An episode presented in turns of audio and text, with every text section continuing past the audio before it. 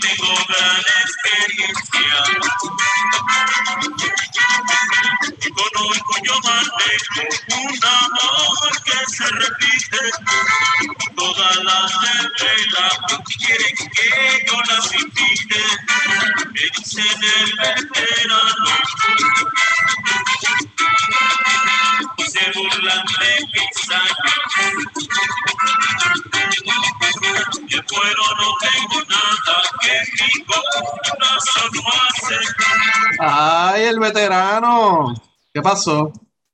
Ah, Ricky, El el veterano. Ey, experiencia.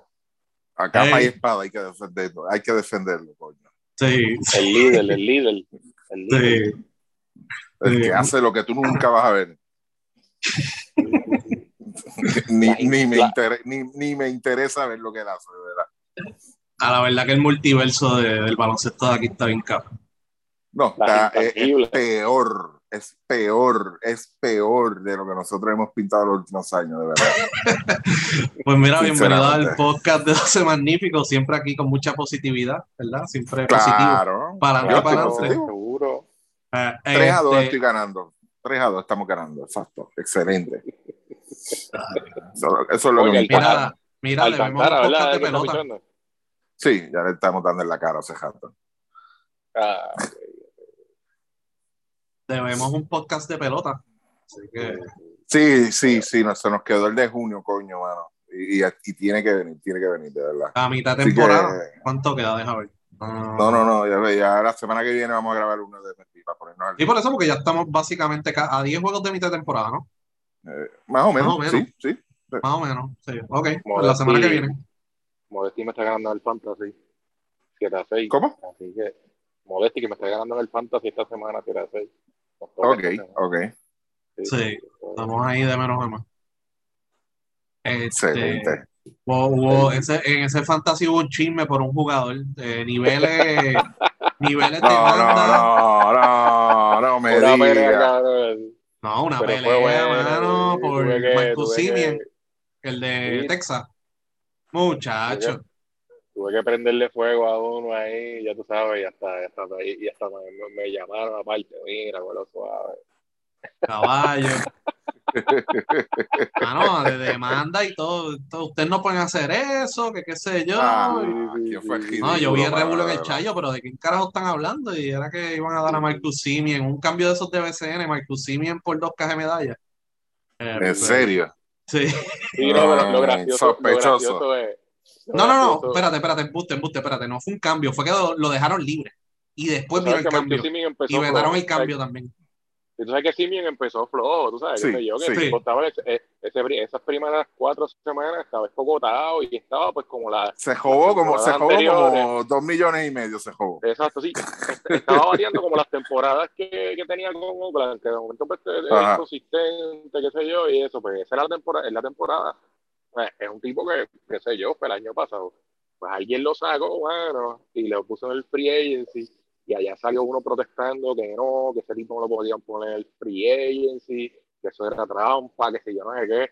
Entonces, el comisionado se dio, mano, formaron un revolú, porque entonces Mira lo curioso, el tipo que se queja, después pidió un cambio por él.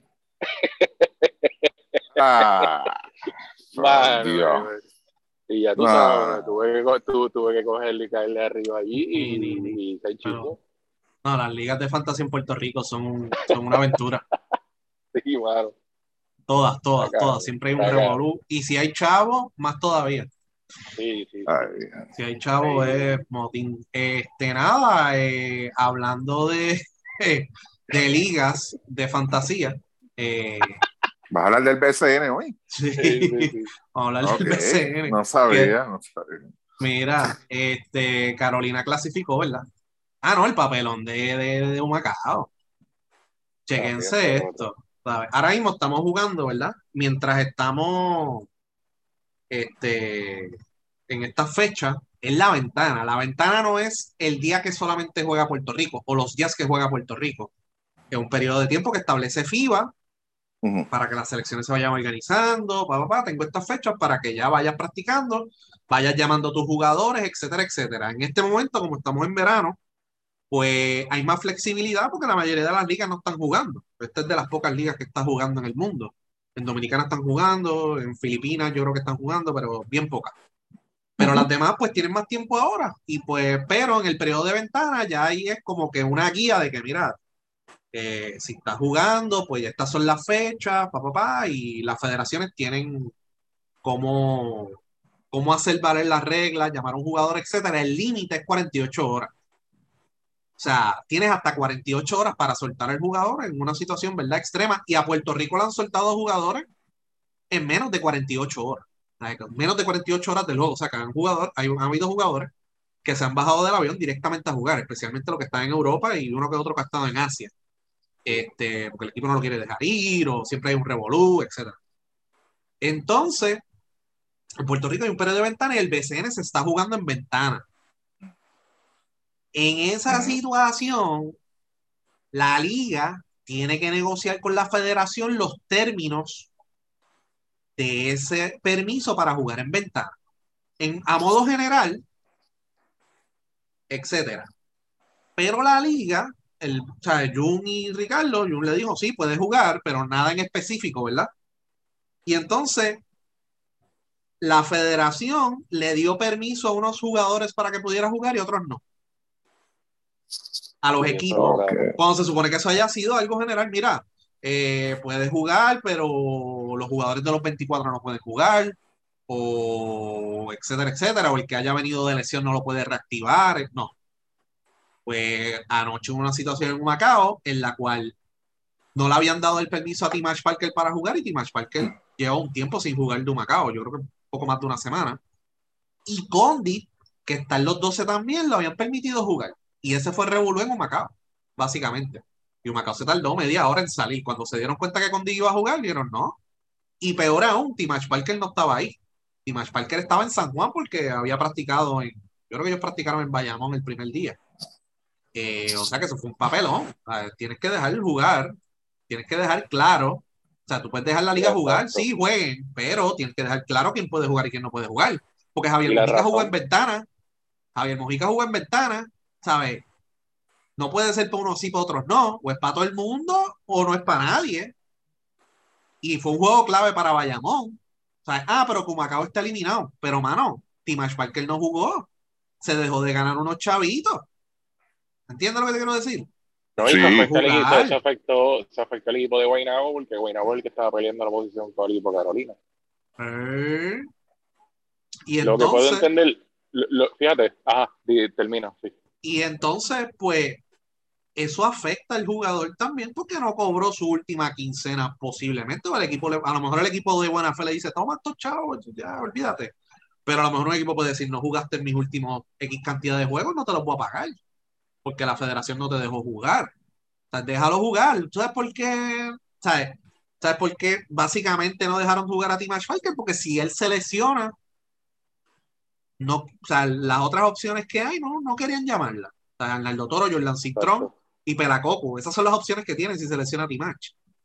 ¿Sabes? Y unos sí, otros no. Ahora, lo de Jan Clavel, pues fue una situación que pues Santurce decidió descansarlo porque ya no está un 100% todavía. Ahora, la situación de Daniel Amigo, Daniel Amigo no estaba allí tampoco, de Macao. En ese caso, el equipo junto con la federación tiene que negociar con la Federación de México y la Federación Dominicana para ver si le dan permiso para llegar a un acuerdo. Y Víctor Lee, pues no sé si Arecibo lo descansó o si fue que la Federación Dominicana lo llamó, porque ellos tuvieron un fuego en Estados Unidos.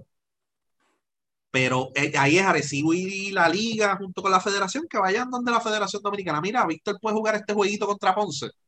¿Sabes? Y así sucesivamente. Pero en cuestión de Puerto Rico, tú tienes que ser específico porque no, no, se, no es aceptable que tú le des permiso a unos jugadores y otros no. Puede pasar, porque pasa lo que pasó anoche. Entonces, Macao digo, ah, pero Condi puede jugar y el mío no, ¿qué cojones? ¿Sabes? Pero entonces, pero entonces, el problema mío con eso quizás, volvemos, porque yo puedo entender porque pueden haber razones quizás como las que tú estás mencionando. Mira, a lo mejor pues el jugador está a par de días de, de recuperarse de alguna lesión y pues tú no quieres pues que el tipo se vuelva a lastimar o que venga, tú sabes, ahí, y que lo presiones a jugar. Ok, está bien, eso, eso puede estar en la mesa. El problema mío es que tú no puedes esperar a cinco minutos antes del juego tampoco y decir, ah, yo no voy a jugar, yo no voy a esto. O sea, No, eso, eso se vio poco profesional también. porque, porque entonces volvemos, o sea, te tiene que ver entonces también con la comunicación de la liga, porque si tú como liga desde temprano tú dices, mira, este, aquí hay una situación en la que algunos jugadores tienen el permiso y otros no tienen el permiso, déjame ser proactivo y ya desde el mediodía, mira, fulano, tenemos esta situación y es por esto. O sea, estás consciente de esto, no hay problema y te evitas el asunto de, de que los jugadores no salgan ahí y, y estén aguantados ahí media hora, mano, que carajo es eso. O sea, Si no, juego se acabó a una las liga que se 11. supone que es profesional. Es No, y que-. Y que antes había un sistema de roster que ya por la tarde tú sabías quién podía jugar y quién no podía jugar. Si tú eres un acá, tú dices, espérate, ¿y ¿por qué Condis va a jugar el mío no? Y llegabas a un acuerdo y te podías traer a ti macho a jugar, tú sabes. Pero, pero así Yo creo, Ajá. fíjate, yo, yo pienso dentro de todo esto que aquí lo que pasó, se perdió la comunicación en algún lado. Y es Sí. como, y Chaman lo tiene que conocer, tiene que saber que cuando los nenes van a Kindle y hay una nota, la, la maestra, ¿dónde se las ponía, Chaman? En la libreta. O se la grapaban en el uniforme. Sí, yo creo que la federación le dio un mensaje, le dio el mensaje quizás a, a Timash y, y había que graparle entonces la- la- la- el permiso o no permiso en el uniforme a Timash y vete, vete donde tu apoderado y llevar esto. O sea, porque o sea, si Timash hace ya más de una semana, yo creo que el mensaje fue claro, no voy a jugar porque estoy, voy a participar en la selección nacional. Pero sí, la federación quizás había, había dejado esa ventana abierta para los que necesitaran esos jugadores porque están metidos de, quizás en la pelea por una posición, en la parte final del BCN, y dejó esa puerta abierta y dijo, pues mira, sí, este, que lo necesite está bien, pero comuníquelo. O sea, déjeme saber Exacto. para entonces, si es uno, como en el caso quizás de Clavel, yo siendo la federación, yo hubiese aguantado a Clavel, no, déjame a Clavel descansado, porque Clavel es, es- es alguien clave dentro del equipo. Eh, a este, déjamelo acá. O sea, Dominicana, Un memo, dice el, el- el mismo, el mismo ejemplo que usa este Luismo, de Dominicana con Víctor Lee, pues si, si a mí yo soy el que estoy a cargo en Dominicana y me dice, mira, tú me das este usar a Víctor Lee para un juego contra Ponce, y, "Mm, contra Ponce, yo sé que esos juegos se dan fuertes, yo sé que esos juegos son intensos, yo sé cómo juega Víctor Lee, no, lamentablemente no, y estoy en regla, o sea, yo lo puedo negar, pero yo creo que en este caso fue eso, tú sabes, simplemente pues el mensaje fue, mira, Timash no va a ir más a jugar contigo, pues porque ya ustedes están eliminados, este, ya él está con la selección, y, y ya, y quizás, Sí. quizás, Humacao creyó que era con todo el mundo. Entiendo yo mismo, que fue eso. Él mismo. creyó, ah, pues mira, si. Timash no puede jugar conmigo, pues no, nadie más puede jugar. Tiene que haber sido, por eso te digo, en algún lado se perdió la comunicación. Sea, había que mantener el jugador porque tú envías un memo. de verdad. O sea, tú, tú envías un memo a todo el mundo con toda la situación de todos los jugadores, sean los de Puerto Rico, sean los de Dominicana, sean los de México. O sea, mira, fulano tiene esta situación, este otro tiene esta situación, y esa es la misma comunicación a todos los equipos, y se acabó. Pero si tú vas a, la si, si- si tú vas, si tú vas a ir a un y vas a decir, mira, no puedo usar la Timash porque está este reservado para la ventana, whatever, pues, y de momento pues, tú llegas al juego y tú ves a Condit ahí, pues te vas a encojonar. Tú sabes, tú dices, "Pero, Exacto. ¿qué carajo más?" ¿Sabes? A- Ahí es donde yo veo que se perdió, como tú dices, la comunicación y, y es la falta de ¿Qué- profesionalismo. o sea, ¿Qué dijimos la semana Definitivo. pasada? Que Definitivo. había- ¿Cómo? Que, que dijimos la semana pasada que había un problema de comunicación Sí, lo hubo, lo en hubo. la La- federación interna y con el BCN también. Y de hecho, ellos comparten oficina. O sea que no hay ninguna excusa, mano. ¿Sabes? Y, y, y, y no había nada en la reglamentación, siempre y cuando tú llegues a un acuerdo con la federación, de que Condi no jugara ese día.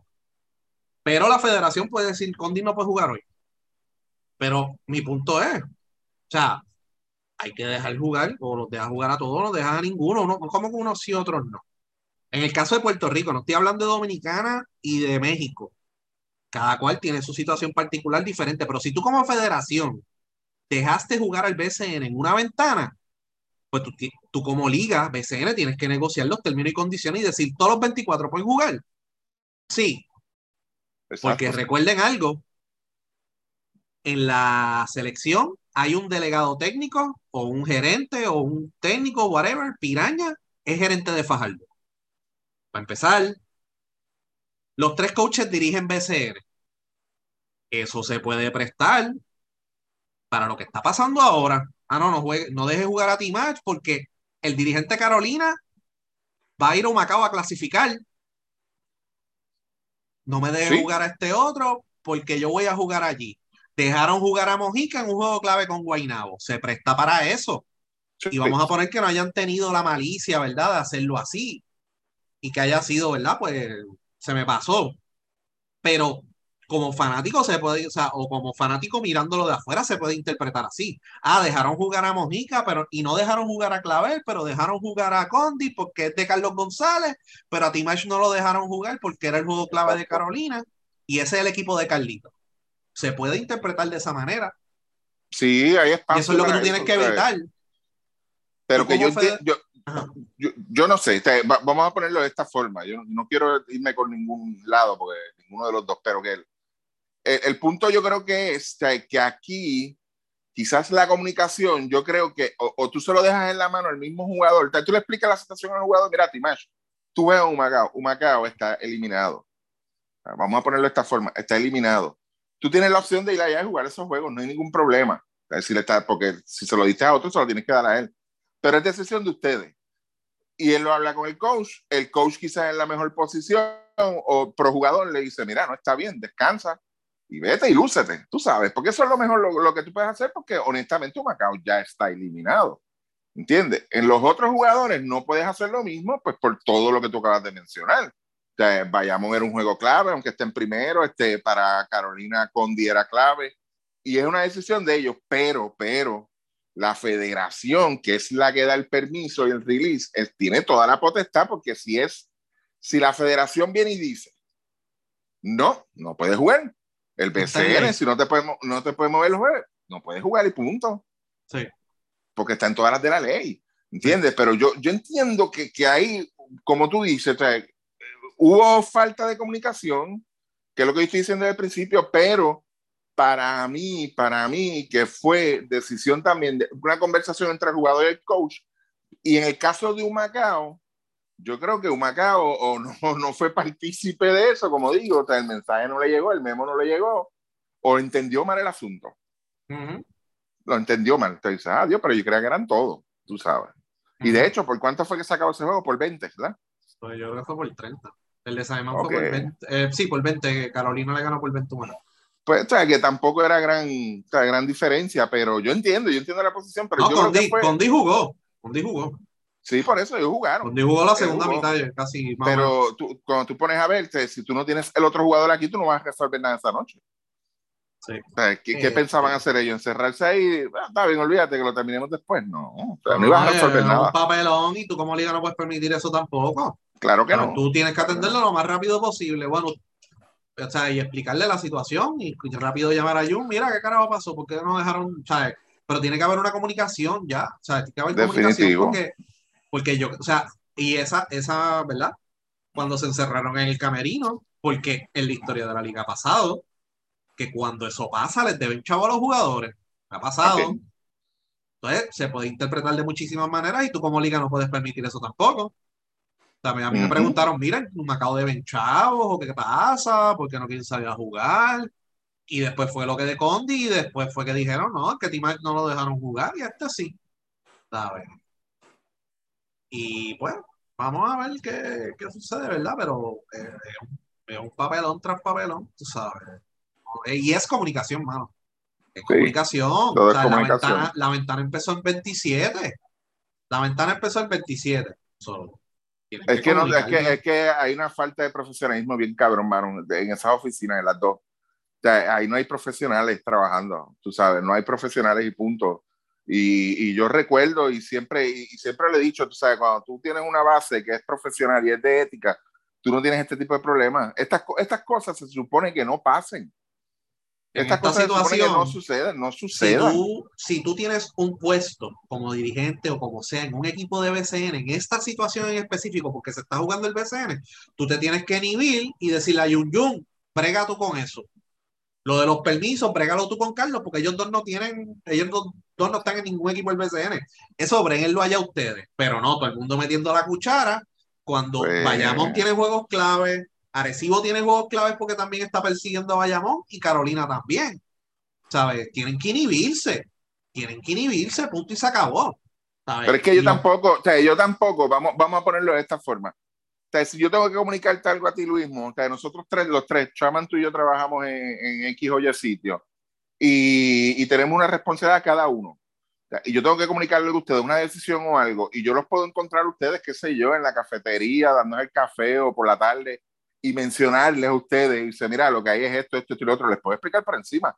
Pero créame, en la forma en que yo trabajaba, y yo lo trabajo, créeme que tan pronto yo llegue a mi oficina, va el email, va el correo. Tú sabes. Sí, para no, y fulano, constancia tal- por escrito, sí. exacto, tal y como conversamos durante la tarde de hoy, bla, bla, bla, bla, bla, bla, que les mencioné, cualquier duda, no duden en llamar y ya. Que conste Sí. que esa comunicación se dio verbal, pero también se dio por escrito. Para cualquier cosa que tú me vengas a reclamar y ya. Y- aquí no existe eso, mano, no existe. Ah, y claro está, con copia a todo el mundo por ahí para arriba, tú sabes. Como que sí, mira, sí, ellos lo hablaron, está ahí, es verdad. Así es que se trabaja ellos, esto, ellos, ellos tienen como que una paranoia con la con cómo se filtra la información. Ah, y el, hecho que es Keating- ridículo. Keating- Keating anunció el corte. El corte. O sea, que ellos siguen teniendo el Cabrón. problema. Eso es algo que pasa en todos lados. So que, o sea, eso no, no puede evitar que tú comuniques efectivamente lo que estás haciendo. Ah, que se va a filtrar. Porque se filtra y que se joda. Es que ellos no están guardando la cura del cáncer. ni Por secreto eso, ni, los, ni, ni códigos nucleares, que ni se nada de eso. carajo, mano. Por eso, tú sabes, mira, se filtró la lista, pues tú analizas, ok, ¿por dónde se podría estar filtrando? ¿Quién está bregando con esto? ¿Quién tiene constancia y conocimiento? Y tú vas, ¿verdad? Diciendo, mira, no ten- o sea, tú haces las medidas correctas. Pero es que, es que, tú sabes, mira, Luismo, ¿tú sabes por qué se da eso? Porque es que se filtra esa información y no es una sola persona. No Es es un una sola montón. persona, son un montón que la están soltando. Pero ustedes saben por qué, es por la misma jodida cultura que tienen ahí. Cuando tú Sí. tienes esa cultura, ya el que está debajo de ti sabe cómo te va a joder. Y si tú le fallas en algo o está encojonado contigo, olvídate que se las va a desquitar así, va a soltar todo lo que pasa. ¿Cómo es posible que en el BCN aquí se reúne el presidente, el director del torneo, 12 apoderados, haya un acuerdo de confidencialidad y la reunión no se ha Cinco, terminado, ya está cinco todo minutos publicado. después ya sabemos qué Ya, fue lo que pasó. ya está todo publicado. De, de descender, no sean tan pendejos, de verdad. El Sí. problema es por la cultura que tienen ustedes mismos allá adentro. Si Sí. ustedes bregaran eso profesional, la gente, enten- la, si la gente entendiera, dice, no, esto es profesional, aquí hay mucha ética, es integridad, así que no, y pa'l carajo. la, y la Se cultura que tienen es mucho, mucho misterio, mucha cosa, y no Pues- quieren decir y qué sé yo. Si tú haces la gente parte de, créame, y le da confianza, etcétera, créame, que no se va a filtrar un carajo. Claro que no. Pero como sé, todo con miedo, qué sé yo, lo tiran operan para con miedo. ¿ah? Ellos operan No. con miedo. Sí, Por eso, pero por eso es que lo miedo sueltan, por joder. sí, Por eso es que lo sueltan, Sí, por sí. joder. Porque ahora mismo esa misma muchacha, ella, ella, ella escribió Jay Wheeler, no fue un error, fue que ella hizo para disfrazarlo, para que nadie supiera que Philip Wheeler iba a entrar a Ay, Por eso fue que ella puso Jay. Ricky, ¿qué tú crees del debut de Jay? Mira, vuelvo y te digo, me enteré ayer porque me dio por buscar, porque yo no sabía que existía un Jay Wheeler, de verdad. eh, Pero gracias, de verdad, gracias por aclararme. Y no, excelente, de verdad. Yo espero que el muchacho no se haya emocionado, ¿verdad? Y ha pensado, mira, hice los 12 sin practicar. Ah, pues, como la Se que cultura aquí haber es así. porque no, lo mencionaron en la mega. Ay, bendito. Pero mira, lo que queda de BCN, eh, 30 de junio San Germán en Guayama. Luego, pues ya San Germán ganó ayer por 21, yo creo que fue. Pero nada. Eh, entonces, vamos a seguir el itinerario. San Germán juega en Guaynabo, que no tiene nada por jugar. Ay. Y después van para quebradilla. Ay, señor. Pues bueno, si los ganan todos, quedan segundos. Si los ganan todos, quedan segundos en la división. Y Guainabo, Guainabo me imagino que será sin refuerzo, sin fanáticos. Por sin nada, eso, ¿verdad? mano, te digo algo. O sea, Carolina clasificó, entre comillas, ¿verdad? Porque la misma liga anunció que no va a haber un juego de desempate. Carolina no va a tener a Waters ni a Condit para ese juego de reto. O sea, son papelón. Sea, eso, eliminaste al subcampeón sin haber jugado, contrario a las reglas de torneo que ellos mismos aprueban. Y entonces, Guaynabo está completo. O sea, hasta el último día estuvieron completos, ¿verdad? Tenían a Crick, eh, tenían a Ben Moore. Ben Moore ha jugado muy bien, ¿verdad? A Brahma se lesionó. Eh, las prácticas, la misma lesión que tuvo en Bélgica. Este, así que posiblemente llegó antes de tiempo. Eh, pero estaban completos y es un equipo competitivo. ¿Sabes? Y el brutal, con ¿no? Mayagüez, ellos le iban a ganar a Carolina. Y con Mayagüez iba a ser un buen juego. O sea, yo creo que iba a ser un buen juego. Sea, pero eso de eliminar a Guaynabo sin haber jugado, mano, eso está cabrón. ¿no? O sea, eso está bien. Está fuerte. Eso, eso- eso está fuerte, ¿sabes? Porque la misma regla de torneo lo dice y esto no es una burbuja que no, no, hay que terminar en esta fecha. Hazlo back to back. Hazlo back to back, pero como son unos vagos, no quieren conseguir cancha neutral, no quieren seguir trabajando en el itinerario. Mano, que jueguen un jueguito más. Ca- Carolina va a ser un papelón y vamos a poner que Carolina le gana a Mayagüez. A Carolina los van a barrer. Si el point guard de Carolina es Jonathan García y no tienen a más nadie. Ay. Rodríguez. El que juega por, el que, el juega que- por, y- el que juega por Condi es Witia. Alex pero tú Franklin sabes cuál es, que es lo que te causa este problema, ¿verdad? El jodido es que la fecha del torneo y el schedule de 32 juegos, brother. Pues, Eso es todo, mano. Eso es todo. no, y que no habían provisiones para reasignarlo. De, lo embotellaron todo No. para el último mes de temporada y no tiene fecha. Se dijo desde el día cero aquí. Sí, porque ya de- arrancando en el primer mes habían como siete juegos, ¿verdad? Sí, Para reasignar. había- sí. y no los reasignaron. Y entonces el de Arecibo y Guayama, que todavía queda, están esperando a ver cómo acaba Bayamón. Si no, no lo asignan. Están esperando que Bayamón juegue, deja ver con qué juego le queda a Bayamón. En Quebradilla. Y ese es el 7 de julio. Ay, Si Bayamón pierde, le van a dar el juego a Arecibo, que deberían hacer, hacerlo antes. Ah, y ese día se supone que es el reto también. No lo han anunciado oficialmente, pero se regó que es el 7 de julio también. ¿Sabes qué, mano? Ah, y Quebradillas no va a tener a Philip Wheeler.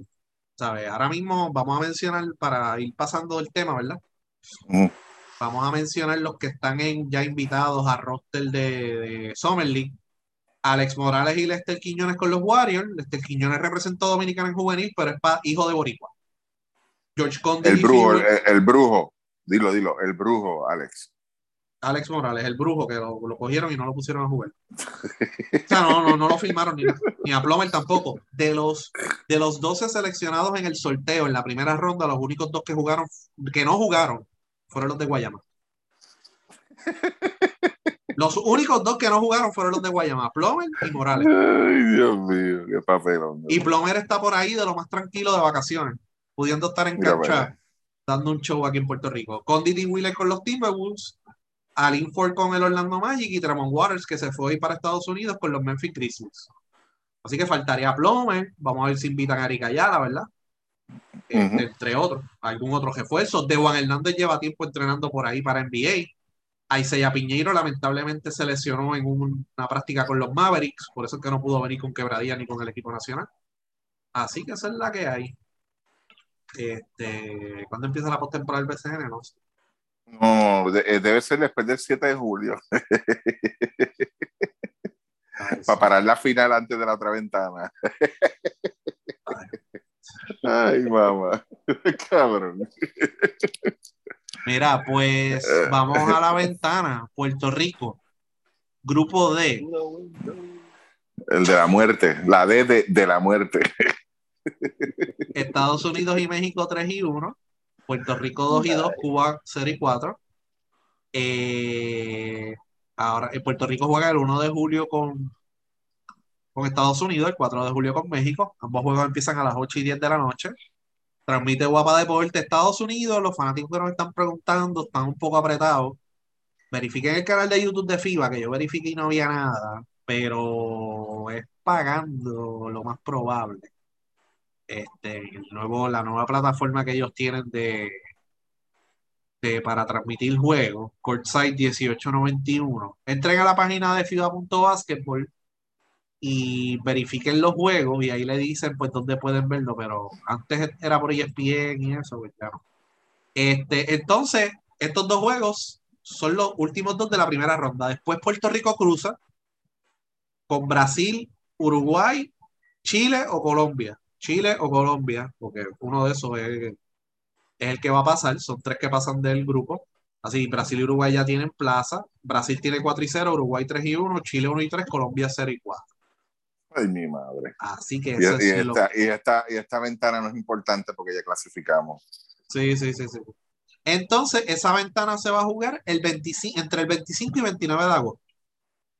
Por ahora en la página de FIBA dice que va a haber 6 juegos el 25 y 6 juegos el 29. No creo. Yo creo que los van a distribuir. Pero el 25 y el 29. Después de eso, está el América en septiembre, del 3 al 10 o del 2 al 10 o del 2 al 11. Pero eso no, eso es clasificatorio lo más probable a los panamericanos. Entonces, después está la ventana de noviembre, del 10 al 14. Esa la quiero ver yo. Si ahora fue difícil, la de noviembre la quiero ver yo. Por eso, si, sem- si sembraron gandules este, para verano, pues se, se supone que para noviembre ya estén. Exacto. Y la Eso última ventana, y la última ventana de la segunda ronda es del 23 al 27 de febrero. Esa va a estar sabrosa también. Y van a recoger lo que sembraron en este verano.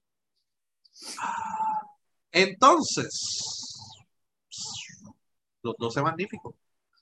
Los 12 que componen la selección, magníficos no. Bueno, por el podcast se llama 12 magníficos. A nosotros acá sí, pero allá no. Este, Gary Brown, José Ay, Alvarado, Yesrel de Jesús, ponte en vivo. Ay, santo. Ponme, ponme My Sweet Lord ahí para. Eh, Javier, ah, espérate, Javier Mojica, Ay, santo. ah, Ian Clavel, Eh, Chris Ortiz, Jay Wheeler, ah, perdón, Philly Wheeler, Sigue leyendo. este, Justin Reyes, George Condit, Jordan Murphy, Mike Romero. Dimash Parker Rivera. Esa es la selección de los que están debutando, José Alvarado y Philly Wheeler. En la adulta, Philly Wheeler. Justin Reyes ya había jugado en los Panamericanos. Se podría decir que este es su primer torneo oficial de FIBA. Eh, Justin Reyes viene del Varese de Italia, nueve puntos, cuatro rebotes. Filicules Pero- no había jugado en una ventana. ¿Estaba en el roster o no? Estaba en la convocatoria, pero no estaba en el roster. No. Pensé que había ido a la primera. Pero verificar, pero Justin. Yo creo que no. O fue o no jugó, qué sé yo. No, está bien. Pasó algo, pasó algo, pero él no, que yo recuerde, él no ha jugado este, por Puerto Rico, que, que yo sepa, ¿verdad? Ajá, ok.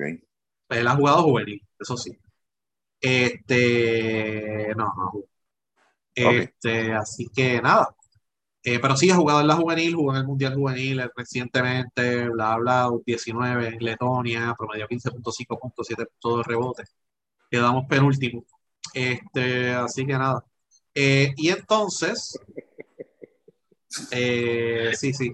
Entonces, lo, lo que iba a hablar de Justin Reyes, de la pregunta de Ricky, en los últimos cuatro juegos de él en Italia, él puso números. O sea, estos nueve puntos que yo estoy diciendo de, de Justin, lo hizo como en 16 minutos. O sea, los ocho, o sea, que, que estaba jugando bien.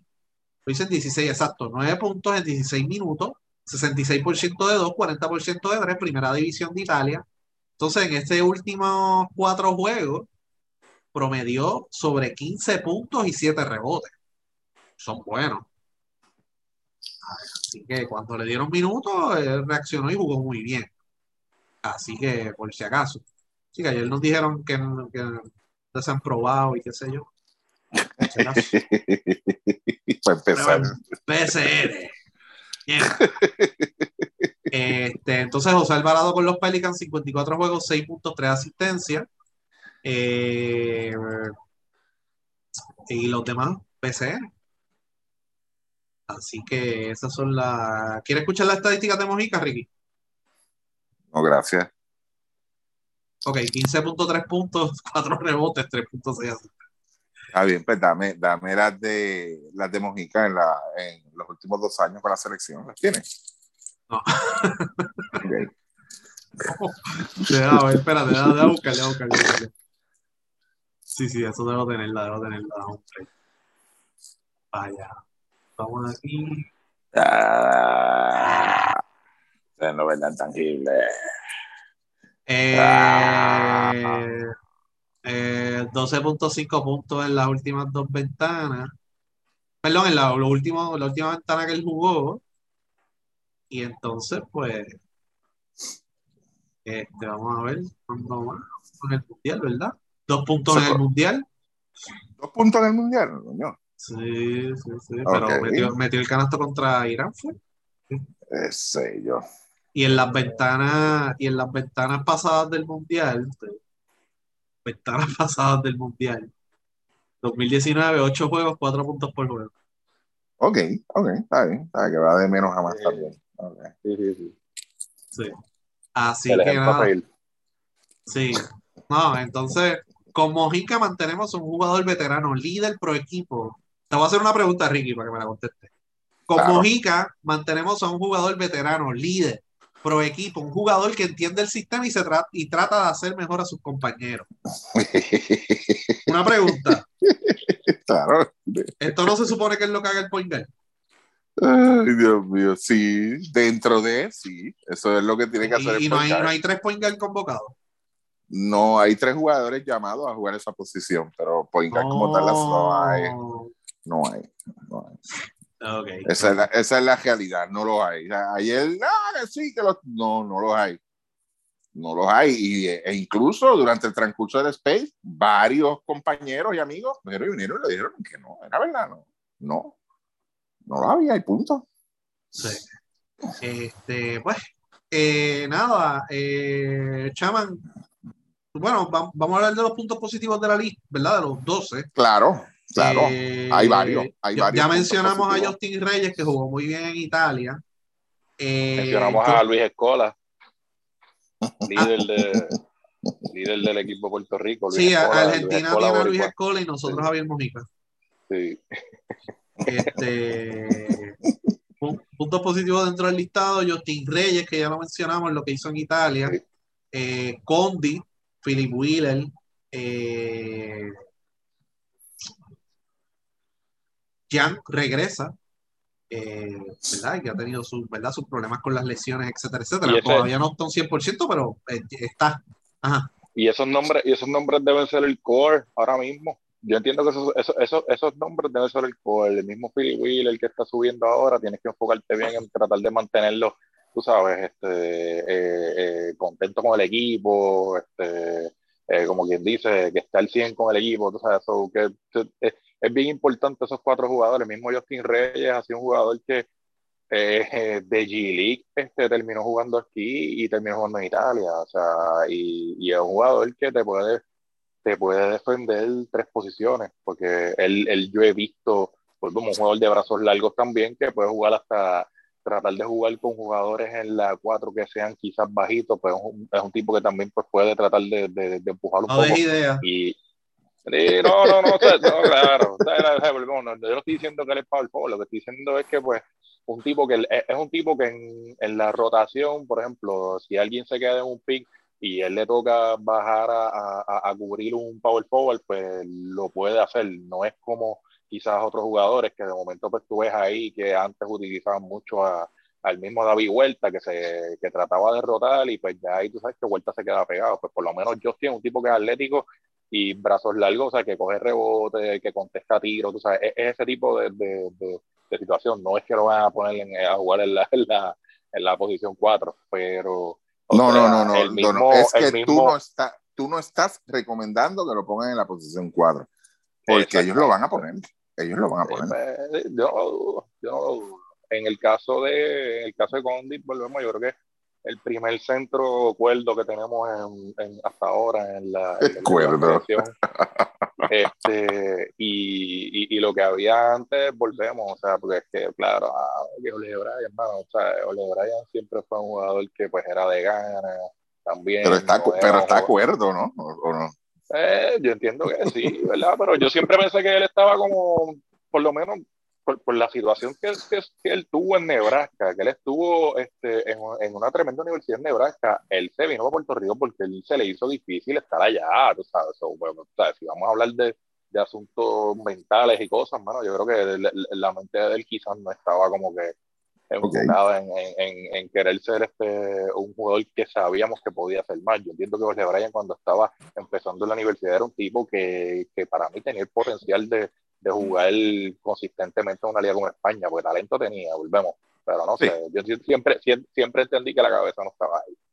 En el caso de Condi, yo pienso que, mano, es, es el jugador que yo sé que por lo que veo de él ya desde, desde que él estuvo, desde que estaba en high school, que lo descubrió por básquet y desde que ha estado con esta universidad de Iowa, es un jugador que siempre tiene este motor de, de, de crecer más, de hacer más, de tratar de buscar más, de mejorar, y eso es lo que me gusta con tú sabes. Yo creo que es bien positivo que, lo tengamos ahí, tenemos que cuidarlo también, o sea, eh, en términos de que ahora pues eh, consistentemente pues, va a jugar con jugadores que son pues fuertes a nivel FIBA, que en esa posición pues es, es a macetazo limpio. Tú tienes, te, o tenía México, en, en, este caso Gustavo Ayón, y ese tipo de jugadores, pues Condit ahora va contra eso y, y, y, va a ser el momento de la verdad. No, y, que, él, y que jugó muy bien por Puerto Rico en los fogueos y en claro. el repechaje, en los fogueos sí. de Grecia, hubo otros, ¿verdad? Que no, no, recuerdo dónde fue, si fue en Letonia o fue en otro país. Y se, y, se ganó esa invitación de Minnesota, es que para mí me sorprendió, honestamente a mí me sorprendió la invitación porque ahora mismo en la NBA, a, a lo que se ha movido la NBA es a jugadores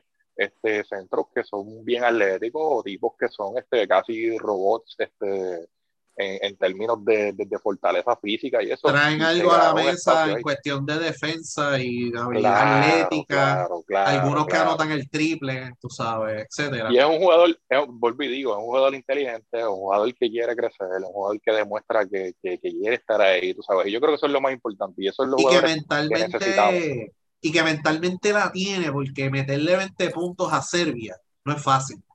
¿Sabes? Eh, Serbia te van a macetear y el tipo seguía para encima y qué sé yo.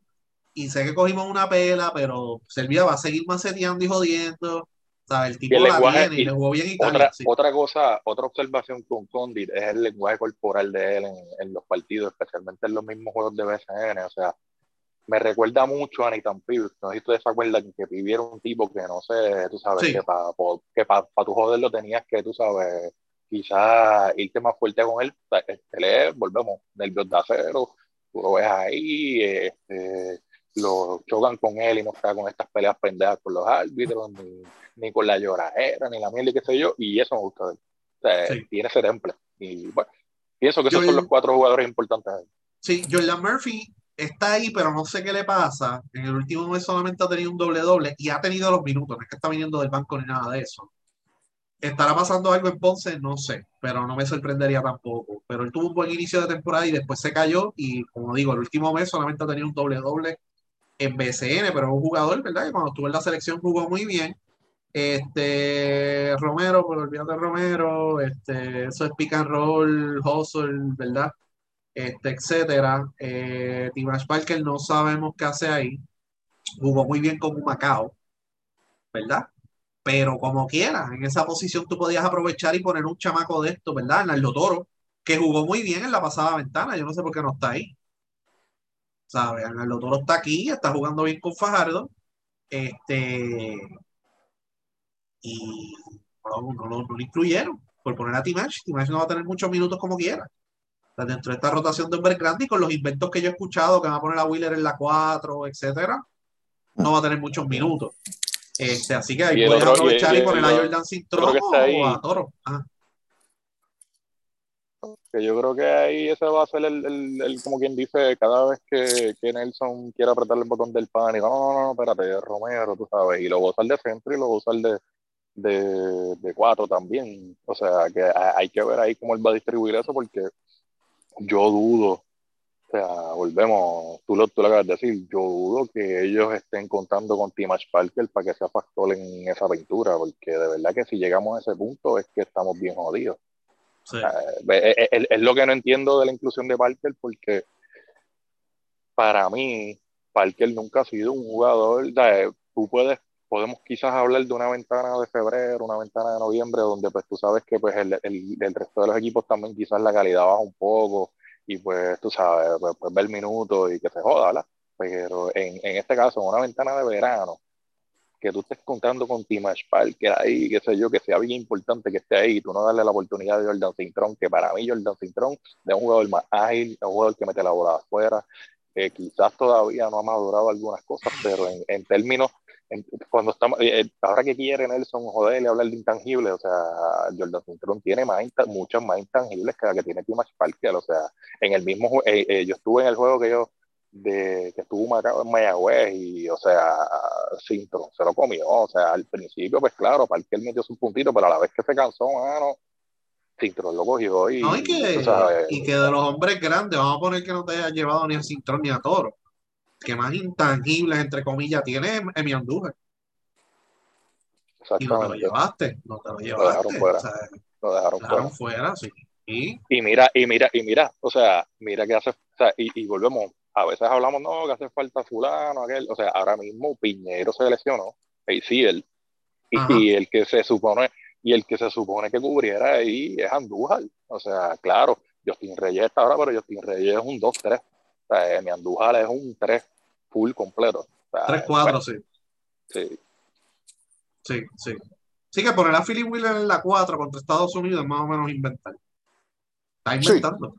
Sí. Está inventando ahí. Sí. Este, entonces, eh, de los puntos positivos ya los mencionamos, ¿verdad? Ya Clavel volvió. Este. Eh, y José Alvarado, obviamente, que, que, que, que, ha estado aquí, es el más que entrenado, ¿verdad? Dentro de, todo. Eh, y entonces, de la ventana pasada, repite Gary Brown, Yesrel, Mojica, Cris y Romero. Entonces vuelve Clavel, vuelve Justin Reyes, vuelve Condi, vuelve Jordan Murphy a diferentes torneos. Y entonces Philip Willy y José Alvarado son los que están debutando con la selección adulta. Este, ¿cuál, ¿Con qué line-up ustedes empezarían y con cuál line-up Nelson va a empezar? Son dos line-up diferentes. Ya hemos leído lo que él está pensando, pero ¿con qué line-up tú iniciarías? Eh, Ricky Sí. o Chama. Ay, Dios mío, es que, es que.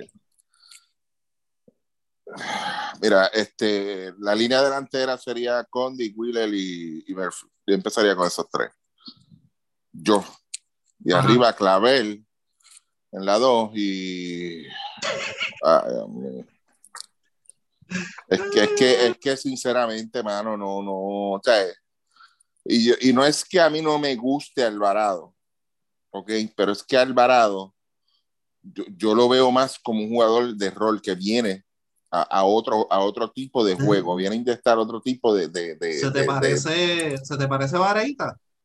Exacto, sí. Pero ¿qué mismo. pasaba? Pero espérate, ¿qué pasaba con Vareita en la selección? Ay, mi madre. Lo ponía en la 2. Exacto. Sí. Yo que- espero que no, mano. Yo espero que no. Yo espero Pero de de Pero, ok, pero tú vas. Tú vas, ok, pero ¿quién vas a poner en la 1? A bajar la bola, porque no es por él va a bajar la bola. Gary Brown. a bajar la bola, pues te, te- ni modo, si no tengo capa ni sombrilla, me tengo que mojar en el aguacero, ¿no? Tiene que ser Gary Brown entonces. Sí.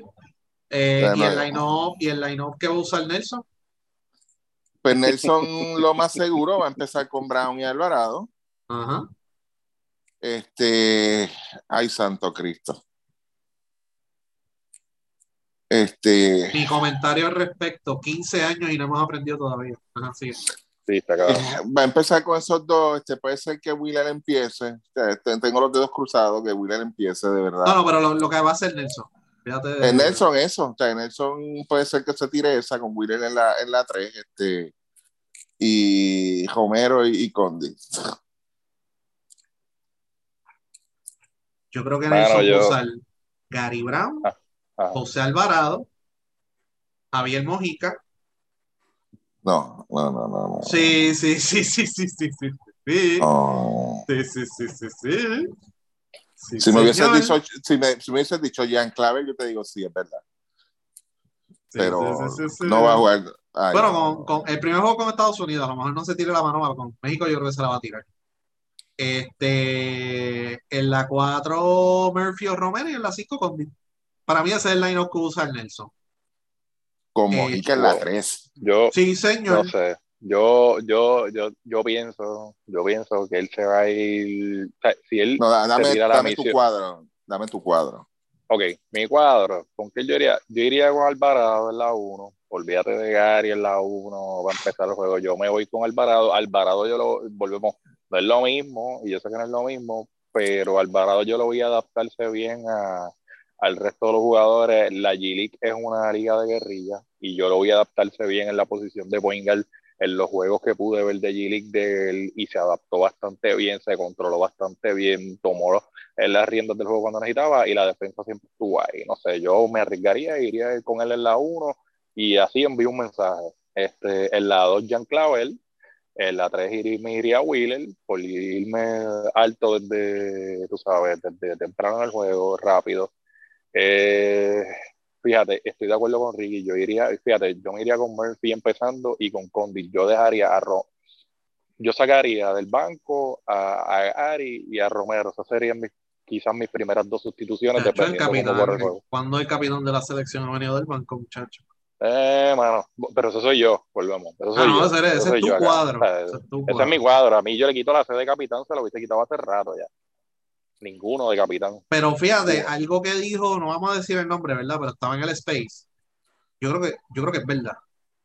Yo creo que por la situación que había, por la crisis que había que nadie quería jugar, yo creo que le dijeron a Gary, tú eres el capitán de la selección, va a decir que no. Y a Mojica le dijeron, tú vas a ser el líder. Porque recuerden que Mojica se retiró de la selección y lo suspendieron. Sí, sí, sí. O sea, a, a ellos le tienen que haber ofrecido algo, que es lo que se está viendo ahora. Uno es capitán y otro es co-capitán. Mencionaron Claro. ahora dos capitanes. Pero, pero, pero yo te, yo te soy honesto también, o sea, está bien, ese es, ese es el código yo, pero a mi entender, si Nelson se pone a Mojica a empezar por encima de Jean Clavel, ese, ese es el preámbulo a que Puede crear problemas, sí, que- sí. y- y- él, él- él- él no va a volver ahí, él no va a volver ahí, ahora mismo más importante para la selección, ahora mismo el mejor jugador ahora mismo en, en esa posición de Puerto Rico es Jean Clavel, es el único jugador dos natural, y tú lo vas a dejar fuera Ah. por Gary Brown y por Mojica, no. O sea, eh, Sí. y o sea, no, no, yo, yo, yo pienso ahí que No es que, no es que estaría- sea el mejor. No estaría es que sea el mejor. No es que sea el mejor, ¿ok? Porque hay, hay otro bueno. Es que es el que está probado ya, a ese nivel. Eh, Jean Clavel ya, está, ya ha jugado a este nivel y, y a niveles mucho más, de más, más competitivos y sí ha lucido, tú sabes. Jean Clavel es, es nuestro dos y punto. Por Es eso, o nuestro sea, dos y punto. eso, o sea, es es el, es el jugador que también, volvemos, consistentemente ha estado ahí.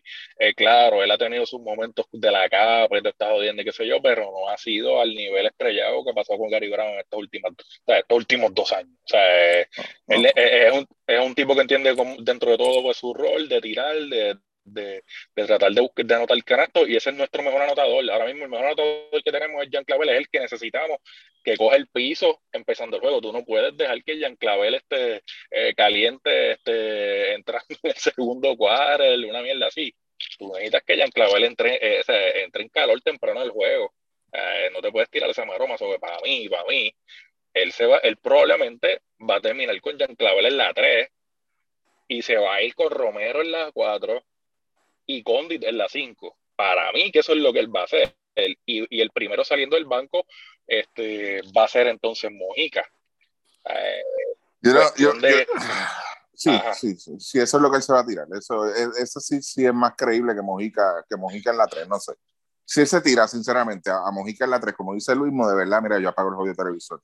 Y para el carajo, hablamos la Sí. semana que viene de pelota, no, no, no. Para, para, O sea, para mí sería, para mí sería increíble, increíble que tú saques del banco a Jean Clavel para meter a Mojica ahí. Ya ahí para mí eso sería absurdo en niveles este, brutales. O sea, no, de verdad. yo, yo, lo que, yo, lo, yo, lo que, yo lo que puedo decir, el cuadro que yo te di, el cuadro de Brown, Clavel, Wheeler, Murphy y Condi, si ustedes lo observan bien, mire, mí- mírenlo bien el cuadro, es un cuadro que tienes muchas alternativas en la ofensiva. Sea, no es un equipo que va a carecer de ofensiva. Todo va a depender del jodido point guard. Si el point si tú vas con, que lo dudo mucho porque lo dijeron hoy, lo confirmaron hoy, tres prácticas en dos días. ¿Ok? Pero es un cuadro, mano, que tú le puedes sacar tanto en cualquiera de las otras cuatro posiciones. Gary no tiene que hacer un carajo ahí, lo que tiene que correr la ofensiva. Sí. O sea, y, y, tú puedes, mano, tienes alternativas con, con, con, Clavel, con el mismo Wheeler, si quieres jugar adentro, los mismos dos, Murphy y el mismo Condi. Jugadores buenos. O sea, sí, pero por lo menos el cuadro inicial. De estos altos, yo- de yo lo estos que- yo lo que- altos, el, el único que puede salir a tirar afuera es Murphy. Si tú Murphy. tiras a. Y, y Condit también puede salir a tirar afuera, pero Romero y Timaez son mancos los dos. No, son mancos. No. El otro Sí. problema es, el otro problema que, que es lo que yo me imagino que sí va a pasar, que ahí entonces vamos a entrar en el plan Nelson, es que tú, tú no corras una ofensiva, sino que vas a correr la, la ofensiva del foco de Gary, lo que es lo que le salga a él del forro. Entonces, no dejes lucir al mismo Wheeler ni al mismo Condi. Entonces la gente le caiga arriba. O sea, la gente dice, ah, para eso los querías ahí. O sea, cuando la mierda la está haciendo el point guard. Tú sabes. Y entonces viene y lo siente. Entonces, ah, no, tráeme a Homero, tráeme a Mojica. O sea, ahí, e- esos son razones para inflamar un escroto de verdad. Porque la gente se deja llevar por eso también. ¿Entiendes? Dice, ah, mira, sea, mira, Willis, no- ni un punto. No, mi hermano, ve- observe el jodido juego, vea el jodido juego, y vea Sí, lo que está sí, sí, pasando, de verdad. O sea, y, y ahí es donde, e- ese es el temor mío, de que esa bola no le llegue a Wheeler, de que esa bola no llegue allá abajo, de que, de, porque yo, yo sé que lo que es clave, Wheeler, el mismo Murphy, el mismo Condi, te pueden jugar un, un buen, un, un buen, un buen juego organizado. O sea, un juego Se mueven bien sin la bola. se mueven bien, sin la bola, los cuatro, se mueven bien, te- van, van, van, van a crear esa ofensiva para el que sea, no, no es que no es para el héroe ni nada, pero con Gary Brown ahí como que no, mano, no. O sea, es- ese es el odio problema que yo tengo, mano. Si él se dedica, yo lo dije anoche y vuelvo y lo digo ahora, si él, si él se dedica a repartir el juego y a llevar el juego como Dios manda, no debe haber mucho problema, no debe haber mucho problema, pero eso no va a suceder. Sí. Yo Sí, creo que. eh, eh, ese es el temor. Yo creo que, ¿verdad? Hay muchas opciones, pero no hay, ¿verdad? Para hacer cuadros, para hacer diferentes combinaciones, ¿verdad? Y la flexibilidad con Philip Wheeler, Justin Reyes. Eh, dos de los altos pueden salir a tirar afuera, los otros dos, pues, pueden cumplir unos roles limitados dentro de, ¿verdad? Del esquema ofensivo, pero son jugadores defensivos. Sea, Romero y Timash son Sí. defensivos y son muy buenos en defensa, pero este, es- mi, preocupa, mi única preocupación es esa. O sea, eh, dicho eso, o sea, Mojica en el lado ofensivo, esto no es BCN. La mayoría de las posesiones va a tener un mismatch cabrón en ofensiva. ¿Sabes? Lo va a de- él mide 6'2, lo va a defender un tipo de 6'5, 6'6. Va a tener sus oportunidades porque como ya él conoce el sistema, sabe las rutas, sabe cómo acomodarse, sabe cómo esconderse, etcétera, va a correr la jugada, si es que las canta Gary, ¿verdad? Y, va, va a tener par de intentos abiertos, pero en situaciones de media cancha, difícilmente. ¿sabes? Y entonces Jean Clavel sí ha demostrado una muy buena capacidad ofensiva durante su carrera en la selección nacional, pero con Santurce no lo he visto al 100% recuperado. Ha demostrado unos flashes en ciertos juegos, pero recientemente no. Todavía no tiene pierna. Eh, y yo, mi expectativa era cuando él jugaba con Santurce, mira, le está fallando, qué sé yo, pero ya a final de temporada va a estar bien. Recuperarse de una lesión de la rodilla jugando y jugando BCN y jugando casi todos los días es bien difícil. A ver. Sí. Pero, ¿verdad? Me imagino que ha descansado en estos días, ¿verdad? Descansó el último juego de los cangrejeros. Me imagino que va a practicar light, etcétera. A lo mejor va a estar un poquito mejor en la selección. Pero es eso, mano. La- el- lo- los tres jugadores que van a bajar el balón, porque yo no los considero armadores, ¿sabes? Y Al- Alvarado no ha tenido la responsabilidad de armador, ¿verdad? Desde en la NBA no la ha tenido. Eh, y se considera armador porque mide seis pies. Pero tres prácticas en dos días, ¿verdad? Ese fue el número que tú diste, chama. Eso fue lo que dijeron. sí. Tres prácticas en dos días, Alvarado no va a poder correr la ofensiva. Así que tenemos dos jugadores que tienen la responsabilidad de bajar el balón y cantar jugada y distribuir el balón. Este, así que tú sabes, es eso, mano, el movimiento de balón, cantar la jugada, eh, mantener el balón en movimiento, evitar el uno contra uno, especialmente en jugadas de media cancha. Y ese el problema que nosotros hemos tenido con Estados Unidos es ese. Nosotros tratamos de jugar el juego de ellos sin tener el físico y sin tener la capacidad atlética y sin tener la, la capacidad ofensiva de hacer lo que ciertos jugadores hacen o jugadores de NBA hacen. Yo pienso que, o sea, yo pienso que, que quizás en, en, en términos de correr el juego, yo no, yo pienso que Alvarado no va a tener problemas mientras no se le pida este ponerse una capa, mano, que es el maldito problema aquí siempre. Y uso el ejemplo quizás más cercano aquí que hemos tenido con el tema de quebradillas, donde pues tú tienes jugadores de rol que han corrido mejor el punto sin necesitar ponerse la capa. Y yo creo que eso es lo que quizás debemos apelar con Alvarado. Y, y, y una cosa importante aquí es, claro, nosotros tenemos buenos jugadores defensivos, pero son buenos jugadores defensivos si los mantienes en la posición que juegan. Porque Alvarado ha sido tremendo jugador defensivo porque pues lo que le toca defender también son los armadores.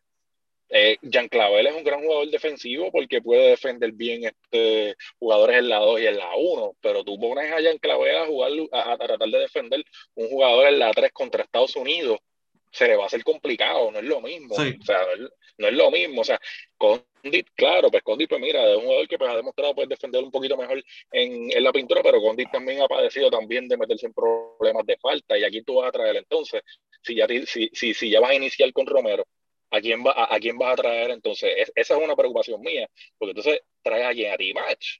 No, mano. Sí. Yo creo que Puerto Rico, por la naturaleza de nuestros jugadores que bajan la posición, que bajan el balón, yo creo que Puerto Rico va a tener que empezar con un cuadro posible contra Estados Unidos, un cuadro que, que ponga intensidad en el lado defensivo.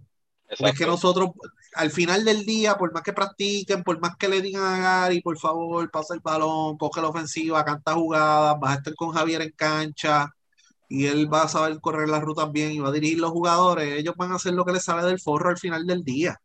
Por eso. Tu mejor apuesta es por colocar un equipo defensivo y tratar de, cor de correr, ¿verdad? Eh, eh, Estados Unidos, aunque ha tenido dos semanas de práctica, Estados Unidos es un equipo que a veces empieza lento y poco a poco va calentando, cortar sí. balones, pa, pa, pa, correr, fast break, etcétera, esto y lo otro. No tenemos una ventaja muy marcada en fast break, porque últimamente no estamos ganando en los puntos de fast break, pero es la mejor apuesta que nosotros podemos hacer.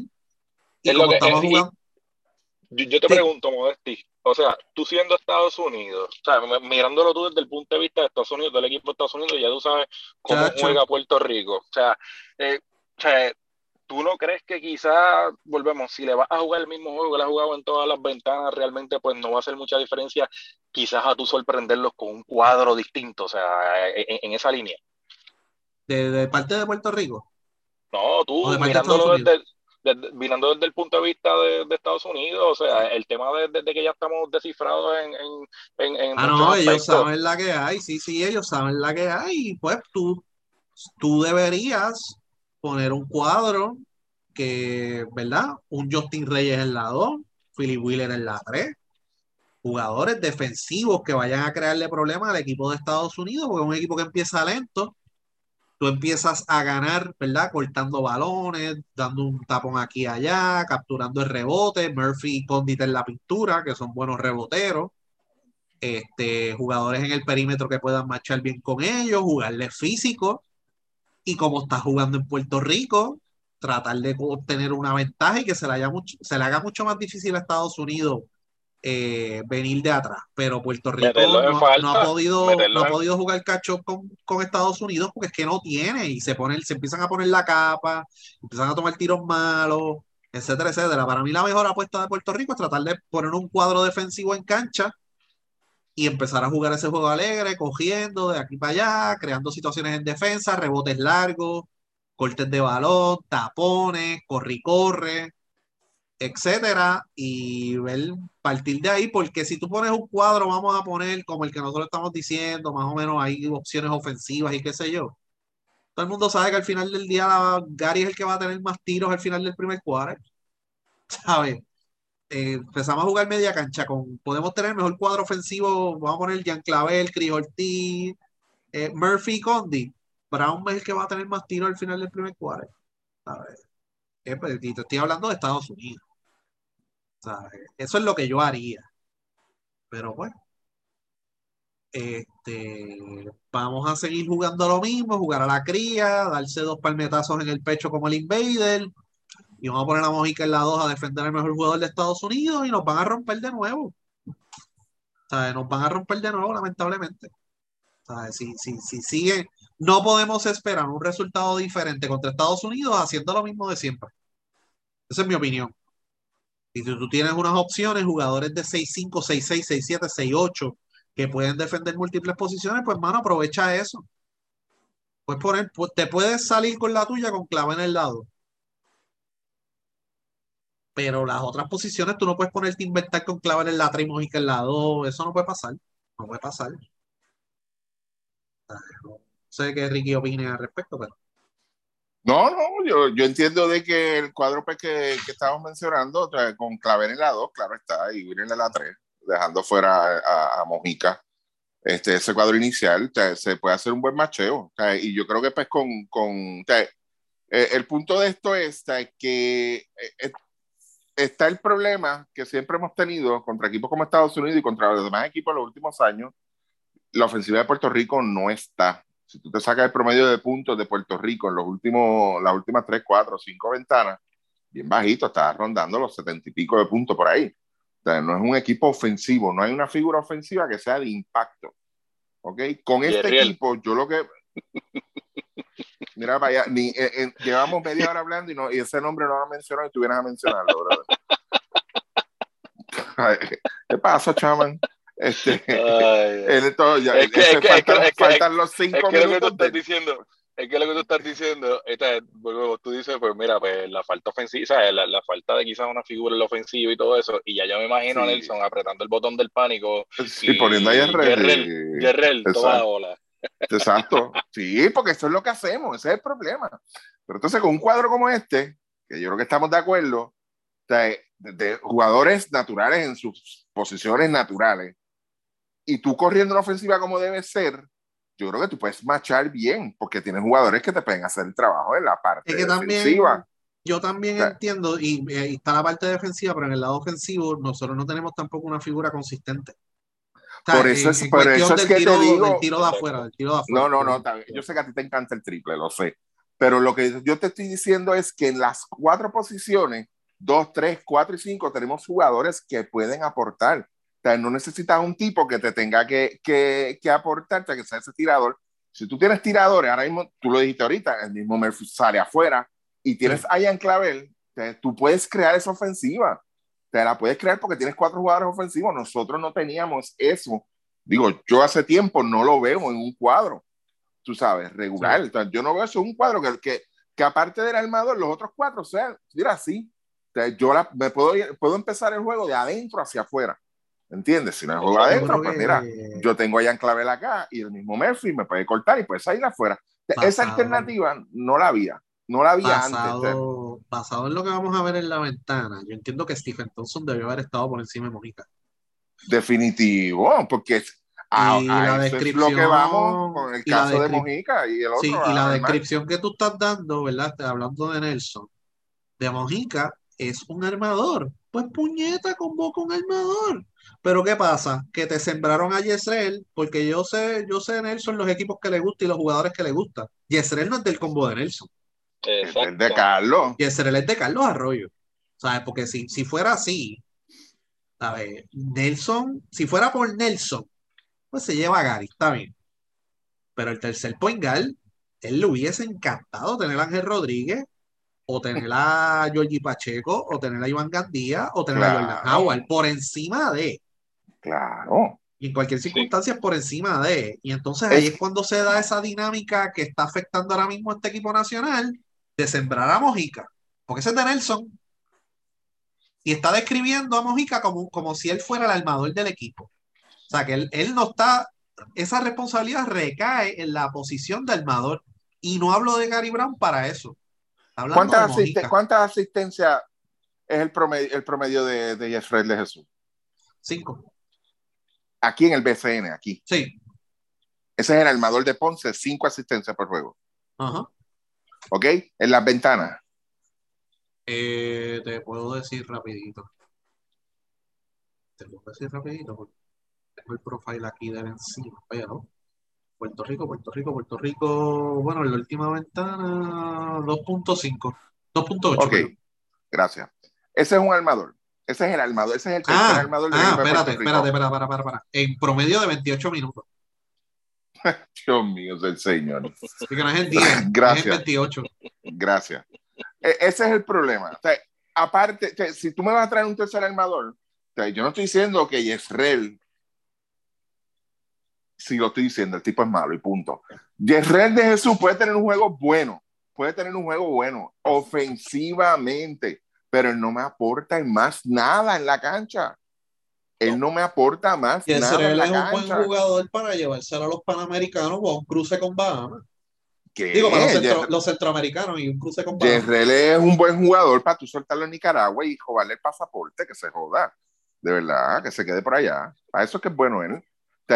Y y es, es que él no me aporta más nada. Él no me aporta más nada, ni Es en la cierto, es defensa. Él no reparte juegos, tú sabes. 2.5 en 28 minutos. No. O sea, por eso yo tengo que sacarlo por completo de la... No, no, no, no. Vete hacia allá, vete Si hacia no allá. mete la bola, si, no, si él no mete la bola, no tiene más nada en cancha. Si él no, No mete la tiene bola, más tiene nada nada. en cancha. ¿Entiendes? Ah, Por eso, si, si él se hubiese traído otro armador, o sea, como tú dices, el mismo Gandía, el mismo Georgie, tú sabes, el mismo Jordan Howard, que hubiese sido el idóneo, no tan Sí. solo como tercer armador, sino para correr, empezar jugando de armador de point guard en ese equipo, porque Jordan Howard sí te entiende que es lo que te quiere, lo que, a lo que queremos jugar. Ese es el problema mío, pero entonces, ok, si, si Jeffrey viene y, qué sé yo, olvídate que me la tomé hoy, hoy sí, y mete 25 puntos, pues mira, ok, no hay ningún, yo no tengo ningún problema con eso. Pero y los demás están contentos, está todo el mundo corriendo bien, la ofensiva corrió bien. No, bueno, Porque de qué vale, lo- de, qué vale que yo meta 25 lo, lo más y pierda por importante- 20. Lo más importante, y es lo que perdemos de vista, ganamos el juego. Exacto, ya, eso, es lo, eso es lo último que Porque esa es la mierda cuando vemos un juego de ventana y Puerto Rico pierde, pero alguien echa aquí, ah, mira, yo te lo dije, el tipo la tiene para estar ahí, pero ga- ganamos el fucking juego, no, esto es la selección, esto no es Bayamón, esto no es Ponce, ¿sabes? Es una, y- esto es una dinámica totalmente diferente a la del BCN. y si tú miras el juego, y si tú miras el juego de Yerrel a- un, un poquito más atentamente, el estilo de juego es- de él es siempre tratando de sacar falta. Y eso tú lo puedes hacer en Ponce, cuando allí está Yesed y está eh, lo- lo- los árbitros locos y toda esta gente que se comen cualquier mierda. Pero a nivel FIBA se le va a hacer bien difícil esa parte de tú vender esa falta, porque es que, o sea, eh, eh, no, tú no, o sea, tú ves el estilo de juego y tú lo que ves es Yerrel tratando de meter una garambeta para ver si le cantan falta, no Yerrel tratando de buscar un canasto fácil, que es lo que necesitamos. O, eh, eh, o- o penetrando hacia el canasto para eh, atraer la defensa y dárselo a un tirador abierto. No, no, yo es que veo- la jugada es no para veo- él. La jugada es para yo él. no veo- Ahora mismo, yo no, obviamente no sabemos cómo va a jugar Alvarado, porque, pues, tú sabes, está en un ambiente distinto, pero por e- sacando Alvarado aparte, nosotros no tenemos un jugador que piense primero en buscar un canasto fácil. Los armadores que tenemos, o los supuestos armadores que tenemos, lo que buscan es una falta o tratar de meter un canasto fancy, que es otra jodienda. Entonces, ahí es donde entra lo que dice Ricky, como que comentó estos días en el chat, que nosotros, y, en el Space, que nosotros no tenemos armadores. No tenemos armadores y, y el que tenemos, y, el que tenemos del banco que es Jerriel, mano, estamos jodidos porque si por lo menos Jerriel fuera un tipo que, coño, mira, va, va a mantener una intensidad defensiva, este tipo coge rebote, este tipo, este, como quien dice, pues cuando, cuando le toca defender y hacer un, un switchar en, en defensa, lo hace bien, corre para donde tiene que ser, qué sé yo, tampoco eso, porque no, él no tiene eso, Ripitino lo dijo. Sea, Rick Pitino lo dijo y todavía es la misma mierda. El Jerry no, no, o sea, hay cosas que todavía no entiende en la cancha. O sea, él sabe anotar y meter la bola y como le gusta decir a los, a, a los, a los narradores aquí, ah, tiene puntos en las manos. La cría boricua, no, pero Exacto. yo he visto a Pero- Yesrel y a Gary. Gary se- en un momento en el clutch trató de hacer un champ God frente al fucking defensor y yo, pero qué cara va a hacer este tipo así, fancy un champ God, cabrón. Y el tipo se quedó parado, ajá, ¿qué vas a hacer? O sea, no, no, no, no la tenía para eso. Y en otras ocasiones he visto a Gary tratando de hacer un puente aéreo y el tipo ni se lo esperaba. Y Yesrel es igual. Yesrel tratando de penetrar, Sí. tratando de sacar una falta o tratando de hacer un puente aéreo con alguien, haciendo una loquera o algo así. ¿Sabes? No puede pasar, especialmente en la selección. Especialmente en la selección no puede pasar. Y entonces, la situación con Alvarado es que él no ha sido armador, ¿verdad? En la NBA recientemente no han habido suficientes prácticas para él aclimatarse a la ofensiva. Yo sé que tampoco va a sentar el capitán de la selección. So que vamos a tener un cuadro con Alvarado y Gary Brown. Y mi preocupación es esa. Es la ofensiva media cancha, que va a ser casi nula. Gary o la va a tirar o va a tratar de involucrar a Alvarado porque él es el NBA y la gente quiere que él meta una para celebrar y qué sé yo. Y fuera de eso, no van a involucrar a más nadie así, tú sabes. Por eso es que yo digo, la mejor apuesta que tiene Puerto Rico es defensa, correr y media cancha, pues ver que al- si Alvarado tiene ese chip, como decía Di Casiano, no el chip BCN, de bajar la bola y tratar de distribuir el juego. Es el mejor chance que por- y tenemos contra Estados Unidos. Perder por 25, 26 más o menos. No, porque no, no, o sea, nosotros no vamos a ganar a Estados Unidos jugando media cancha. No, pero, es- es- no, no, pero, pero lo que pasa es, te- te- el- yo te entiendo perfectamente, yo sé lo que tú quieres decir y, y yo recuerdo muy bien hubo una controversia respecto a ese estilo de juego, como juega Estados Unidos hace muchos años atrás, que de hecho el- el- ese coach es el asistente de Ponce ahora. Y yo recuerdo que hubo esa misma controversia y malestar por los jugadores, porque los Ajá. jugadores fueron los primeros que gritaron. Y, en este caso, tú, le estás diciendo a dos locos como Gary Brown y Jezreel, esto es lo que yo quiero que ustedes juegan. Van a defender, ya tienes un menos dos de los cinco, tienes un menos dos porque ninguno de los dos defiende. Ustedes van a defender, ¿ok? Y después la ofensiva la vamos a correr, mira, un juego alegre. A estos dos anormales, de verdad. Eso es lo que, lo que le vamos a decir. ¿Entiendes? Esto es que y, no, y, no, y yo te entiendo perfectamente, Luis, yo sé lo que tú me quieres decir, de verdad, no estoy jodiendo. Es que esos dos, esos dos individuos son, son tipos que son capaces, hermano, y te lo digo porque es que, que te lo digo porque yo sé que es que va a pasar. Tú le puedes dar el luz verde para que te jueguen a eso, hermano, y los cabrones son capaces de tirar, ir dos contra uno y uno pararse en una esquina de tres y zumbarla de 40 pies, bro. de A- a- verdad. con esos tipos a veces hay que hacerle psicología a la inversa. Tira las toscas, vaya. Es, tirarlas todas, exacto, que Ah, el mismo pa- se y ahí dé tú vas a ver que el tipo va a parecer un portal de Euroliga. Yo creo que eso, eso es más viable, de verdad. Eh, Yo creo que eso es más viable.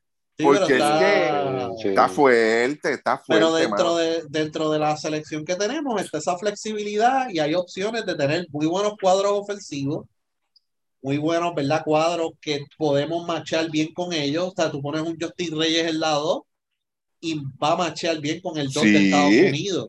¿Sabes? Eso es No, y el pero- mismo, y el mismo Philip Weaver, el Philip Wheeler ha lucido bien en la defensa, defendiendo Sí, a dos. Puede defender múltiples posiciones, Justin Sí, Reyes. puede defender. Chris Tú sabes otro otro fíjate, otro- pero mide 6'8". Eh, eso sí. Eso es lo que iba a decir, iba a hablar de. Ortiz, Yo creo que Ortiz es otro jugador que yo preferiría ver a Chris Ortiz tratando de, de, de marchar con un jugador en la 3, quizás hasta en la misma 2 de Estados Unidos, que ver el reguero de, de Nano y, y ver a Jerrell jugando. Yo, prefi- yo preferiría sacrificar esa parte del juego alegre y todas las jodiendas, qué sé yo, que buscar la manera de, de que los jugadores puedan lucir mejor en defensa y que a través de la defensa pues traten de crear canastos que sean pues, más Yo fáciles atrevo, y, y tratar de jugarlo. Sí, yo me atrevo a apostar y- un cuadro con José Alvarado en la 1, la ofensiva media cancha va a correr mucho mejor. Aunque él no haya Sí, jugado lo que. NBA, porque él va tener, él va a tener ese, espérate, yo acabo de debutar aquí, soy el rookie, ¿verdad? De nuevo, como lo fui en la NBA este año, me están dando esta responsabilidad de involucrar a mis compañeros, etcétera, etcétera, voy a tener una mentalidad diferente. Y con mi defensa y con la defensa de mis compañeros vamos a poder correr un juego alegre, etcétera. Pero los otros armadores tienen otra mentalidad de, no, no, aquí yo soy el caballo, yo voy a tratar de tirarle un changot o voy a tratar de romperle los tobillos a alguien para que salga en ESPN y para el carajo todo el mundo. Y todo el mundo mirándome, Oh. haciendo fancy tres crossover y qué sé yo. O sea, porque esa es la Y mentalidad Carroll. de, de los otros dos que tenemos. Pick and roll cuadro, con Condi, ya- pick, eh, pick and roll con Condi, de momento como no soy el pick and roll, espérate para el carajo, Isolation aquí, La zumba, sí. todo para el carajo, y yo voy a tratar Sí. de dejar pegado aquí a este cabrón. No, Alvarado, vamos a poner Alvarado, Jan Clavel, Crijoltijo, Justin Reyes o Philip Wheeler, vamos a poner a Philip Wheeler. Murphy y Condi, la ofensiva va a fluir, la ofensiva va a fluir, la defensa va a ser muy buena y van a poder correr, porque Puerto Rico ha tenido problemas en fast break, como dije anteriormente, cuando tú miras las estadísticas de juegos viejos, que la- el fuerte de nosotros era el fast break, nosotros siempre estamos en desventaja en puntos de fast break, y al tú traer, hasta con el mismo Cuba. eh, Sí. por eso, y al tú traer, y al tú traer a, a Romero del banco, estás también mejor a- ayudando al equipo, trayendo un jugador que es fuerte, un jugador que juega por encima del aro, que, le- que volvemos, cuando lo machees con el, con, con el Banco de Estados Unidos, tenemos, te- tendríamos todavía un equipo en cancha que puede correr, que puede defender y, y no el asunto de tú tratar de jugártela con él empezando y que cuando venga entonces tipos como Parker o Chris Ortiz del banco así, este, a tratar de jugar con- en, en, en la posición 4, en la posición 5, si Condi se mete en problemas, pues ahí vamos a estar fritos, ¿sabes? Por eso, por eso digo, o sea, debe sacar a Romero del banco para mantener esa misma intensidad, porque los demás jugadores, Parker no es un jugador de intensidad, Parker es un jugador para tú ponerlo ahí, este, a descansar jugadores y a que aguante cantazo. Claro, contra un equipo como México, pues a lo mejor quizás, y cuidado, porque siempre hemos, uno a veces se tiene este, a veces, uno ve a veces tanto tiempo los, los mismos equipos que uno a veces crea quizás este, este estereotipo de, de los jugadores que traen ellos. Y México trae un equipo que corre también, y México trae un equipo que, que, este, que, que juega también atlético y, y, y, que tú no puedes dormirte con ellos pensando que son lentos o que no son atléticos como, como Estados Unidos, ¿sabes? Es un equipo que corre y que jode y que, y que da puño y patada, tú sabes, no, no, Yo- no, no, no podemos confundir con esa parte. Sí, vamos a hablar, ¿verdad?, de, la convocatoria de Estados Unidos y de México.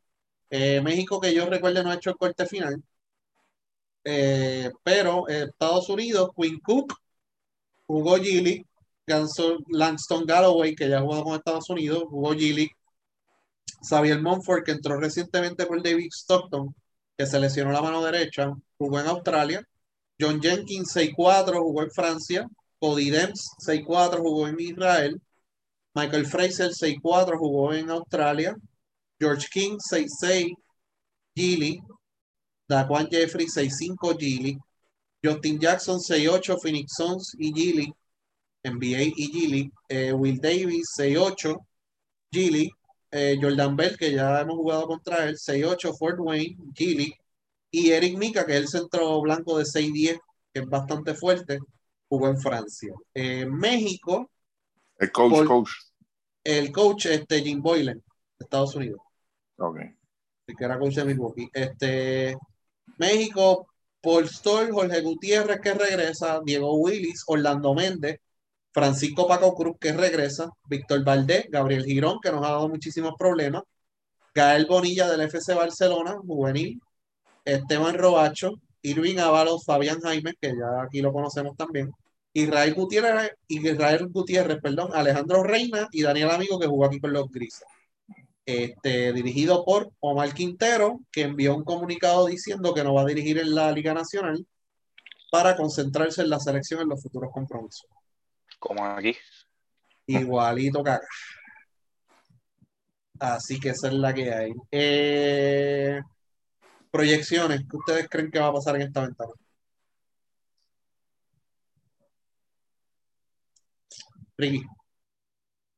Ok, yo primero. Contra Estados Unidos, yo creo este, que vamos a tener muchos problemas en, en, en la posición de las defensas, por lo menos en la posición de armador. Yo creo que, que, que va a ser mucho más catastrófico de lo que pensamos y quizás cuando empecemos a jugar el catch-up game va a ser muy tarde. Ok, este, yo creo que Nelson se va a desesperar muy, muy rápido en ese juego, que es el primero, claro, este es el de este viernes. Este, se va a desesperar y va a empezar a hacer cambios que, que no le van a resolver nada y lo que van a hacer es empeorar la situación de verdad. Yo veo una victoria de Estados Unidos como de, yo había dicho en una ocasión de 18 puntos, pero será si va a variar y Mojica, porque como ahora es la mitad, pues veo una victoria de Estados Unidos de 9 puntos entonces. Contra México, como dije esta tarde, este, yo no tenía esperanzas con, con Estados Unidos, contra México tampoco las tengo. Este, yo creo que el equipo de México, a, a por lo menos los últimos dos, tres años, sabe, sabe a qué jugarle a Puerto Rico. Y, y ellos, a, aparte de que la, la, parte técnica ha mejorado bastante en estos últimos años, por, no necesariamente por Omar Quintero, sino por otras figuras que han dirigido ese equipo, este, yo creo que, que, que, que nos, nos, están, nos están alcanzando y nos están pasando por el lado en, el, en, en este asunto de, de, jugar baloncesto de verdad. O sea, ¿Cómo es que se debe jugar el baloncesto? Y aparte de eso, el talento. Un equipo talentoso, un equipo bueno, muchos jugadores de, con, con buen IQ, jugadores de fuerza. Sea, y, y, a mí lo que me preocupa ese juego de México es que yo me atrevo a asegurar de que la presión a nuestros armadores va a venir desde el principio. Y no veo, no veo este, cómo ellos van a, a responder a eso, de verdad. No veo cómo, cómo no, no, veo, quizás sí haya jugadores que puedan hacerlo, pero yo no veo a, a, a, Nelson reaccionando a tiempo. Yo no veo un equipo de Puerto Rico de que, mira, me están clavando los armadores este, y no sé cómo salir, no, no, no me sale nada. Porque para mí México a eso es lo que va a jugar. México le va a meter presión arriba bien brutal. O sea, a México, nosotros estamos cansados de ver a México quizás este, golpeando mucho debajo del aro, un juego físico, debajo del aro en todas las posiciones. Pero yo creo que pues, en este caso, si ellos logran identificar, que para mí sí, para mí sí, lo han podido identificar, la presión va a venir arriba. Yo creo que ni Gary Brown, ni de Jesús, ni el mismo Alvarado la van a tener fácil con México, de verdad. Y si Estados Unidos quiere jugar a eso también, olvídate. Entonces sí nos vamos a darle joder. Pero yo veo bien difícil ese juego de México, bueno, te digo, y lo veo, veo a Puerto Rico quizás la, la, ventaja que tiene Puerto Rico para ese juego es que ya jugaron viernes, ¿entiendes? Y, usualmente Puerto Rico ya cuando empieza mal y después juega un poquito mejor. Y yo creo que esa es la única ventaja ahora mismo que yo le voy ese equipo de Puerto Rico, que ese juego de México, que es el más accesible de los dos, sea lunes, después que haya jugado ya contra Estados Unidos. Pero, pero la gran interrogante es que, eh, o, o, o, o la, el statement oficial es que, ni, que Estados Unidos y México no juegan lo mismo. O sea, no son dos equipos que, que, son parecidos. Y yo creo que nosotros no vamos a estar preparados para eso, mano. Nuestros armadores no van a estar preparados para eso. No sé, mano. Eh, Chama. Yo creo que, mano, la, la, la, la, primera pregunta que yo me hago es, normalmente cuando pues, uno piensa en estos torneos, ¿puede Puerto Rico este, ganar el, el, el, el por lo menos en este caso las ventanas?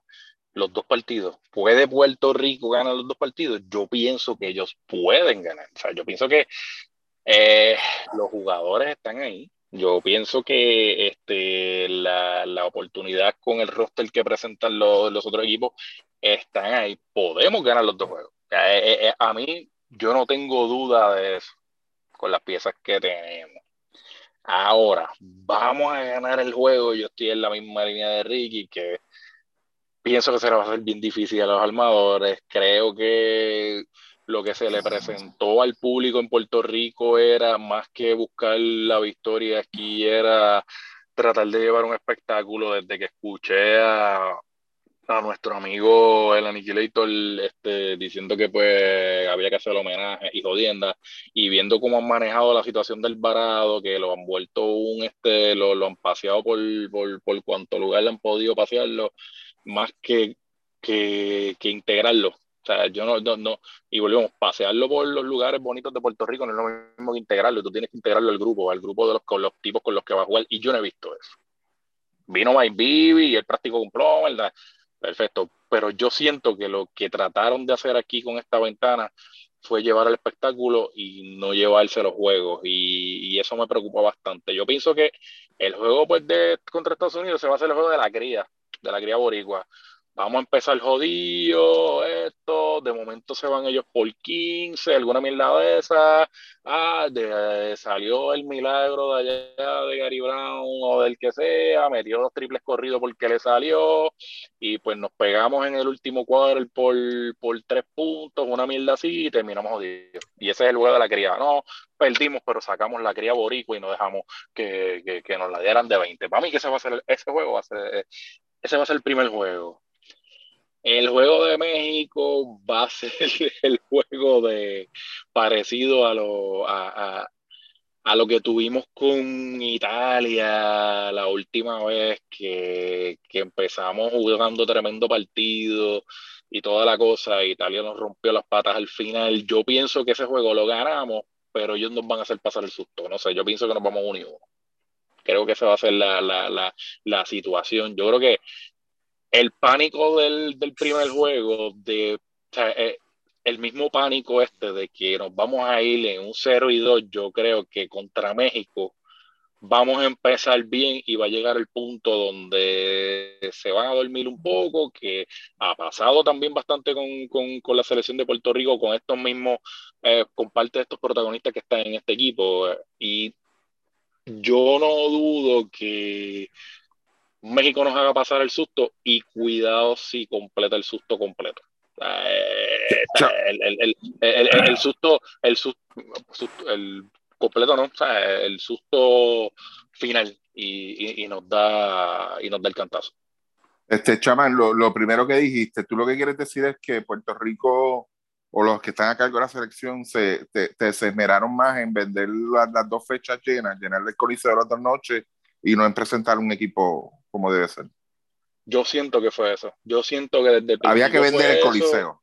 Sí, yo siento que fue eso y me, siempre me dio quisquilla también el retiro de Barea porque era algo que, fíjate, nosotros hasta en ese podcast no nos esperábamos que Barea se fuera a retirar así. Era lo que queríamos porque entendíamos que era lo que lo, lo, lo idóneo, pero o sea, o sea, me da la quisquilla porque quizás hasta el mismo pitch que le hicieron a Barea con el asunto fue lo que desencadenó también el asunto de que él se retirara, no sé. Y, y que, que, que quisieran usarlo, no, no, no, no, no, este, tú vas a jugar aquí porque yo necesito llenar esto y yo necesito llenar esto y hay el homenaje y toda esta cosa y lo que queremos es llenar esto de y a lo hecho no le van a hacer ningún, no, no se ha hablado de ningún homenaje a él. No, claro, claro, claro. Pero me refiero a que, no sé, para mí la intención que yo veía aquí era de, de Jun, estas dos fechas hay que venderlas, porque de aquí, eh, de la, Federación Completa de Baloncesto de Puerto Rico, depende de estas dos fechas para poder operar hasta, hasta fin de año. Yo siento que lo que está pasando es eso. Y, y cuando el esfuerzo que hubo de Carlos Arroyo, el único esfuerzo que hubo fue Alvarado, más preocupación todavía, porque cuando tú cuando tú de verdad eh, te estás esmerando en tratar de poner el mejor equipo ahí, tú no te vas a esmerar solamente con un jugador. Y ellos aprovecharon lo que hizo Alvarado en la NBA, que movió las redes con el asunto de la defensa, con el gran juego que demostró y todo este asunto para agarrarse de ahí y vender esto. Y volvemos, le han dado más vueltas al Alvarado de paseos, de estar por ahí con Arroyo, de llevarlo a comer, de salir en fotos y jodienda, que de integrarlo al equipo, no sé, no sé. Y, y, y tres prácticas, como hablamos aquí, no, no van a ser suficientes para eso. Yo creo que más allá de- yo creo que más allá de, de una, de una predicción de lo que va a pasar en esta ventana, ¿verdad? Yo creo que yo en el plano personal no estoy complacido con la convocatoria. Yo creo que pudimos haber hecho más. Yo creo que como federación, como liga, como, como, ¿verdad? Personas que, todos los que están en el baloncesto tienen que dejarse de la mierda, de jalar cada cual para su lado y remar para un mismo sitio.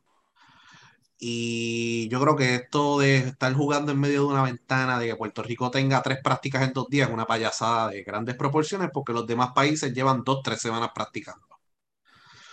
Eh, no estoy complacido con la convocatoria, eh, no estoy complacido cómo se construyó este equipo y el proceso, entre comillas, que llevaron a cabo, porque no hubo ninguno. Lo que tienen interno es una guerra fría.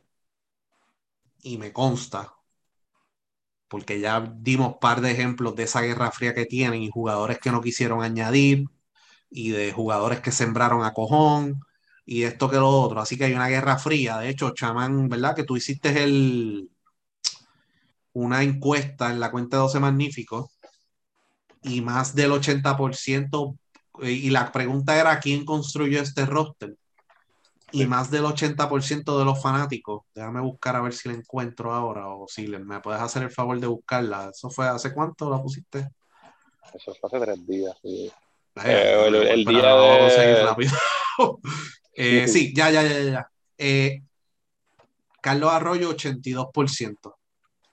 Eh, la gente está o sea, clara, que los o sea, fanáticos se están dando eso fue cuenta lo que ellos de que lo que vendieron. está pasando allá adentro, sí.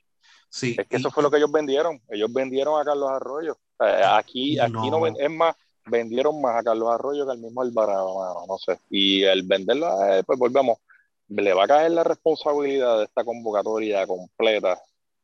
Y a los ojos de ellos, a quien le van a echar la culpa es a Nelson Ya. si pierden esos Nelson es el que va a coger la culpa porque no ha hablado. Habló en la conferencia de prensa hoy, pero solamente utilizó su tiempo para defender a Mojica y hablar ciertas generalidades. Y ahí es uno de los problemas que yo tengo. Se ponen a hablar de los intangibles y de la mierda. Y de y otras cosas que cuando tú lo lees y no sin mencionar al jugador, tú dices, ah, pues está hablando de algún armador. No, está hablando de Javier Mojica. Yo entiendo que hay otras formas de justificar la inclusión de Javier Mojica fuera de esas cosas, ¿verdad? Este, superficiales. Él te puede traer cierta, él te trae cierta, él me trae esto a la cancha. Tangible, demuéstrame algo tangible de qué es lo que él trae a la cancha. Y si tú quieres que la gente te la compre, no puedes decirle a la gente que no entiende el baloncesto. Porque eso fue lo mismo que pasó con Ricky Sánchez y la gente terminó odiando a Ricky Sánchez sin necesidad. Porque ¿qué era lo que decían cuando estaba Ricky Sánchez? Ah, lo que pasa es que ustedes no entienden el baloncesto y estamos hablando de los fanáticos. Porque él trae los intangibles con la misma Sí, sí. mierda. Y lo terminaron odiando. En el caso de Jorge Brian Díaz, ¿verdad? ¿Por qué no lo terminaron odiando? Porque nunca lo trataron de justificar. Mira, mano, esto es lo que hay es lo que hay y ya. A veces viene a jugar, a veces no. Y la gente se acostumbró a eso. Pero ya cuando tú vienes con la no, los intangibles, que ustedes no entienden el juego, que qué sé yo, pues la gente lo va a terminar odiando, ¿verdad? Ah, yo no sé baloncesto. El tipo es una mierda y metió cuatro puntos. ¿Ves?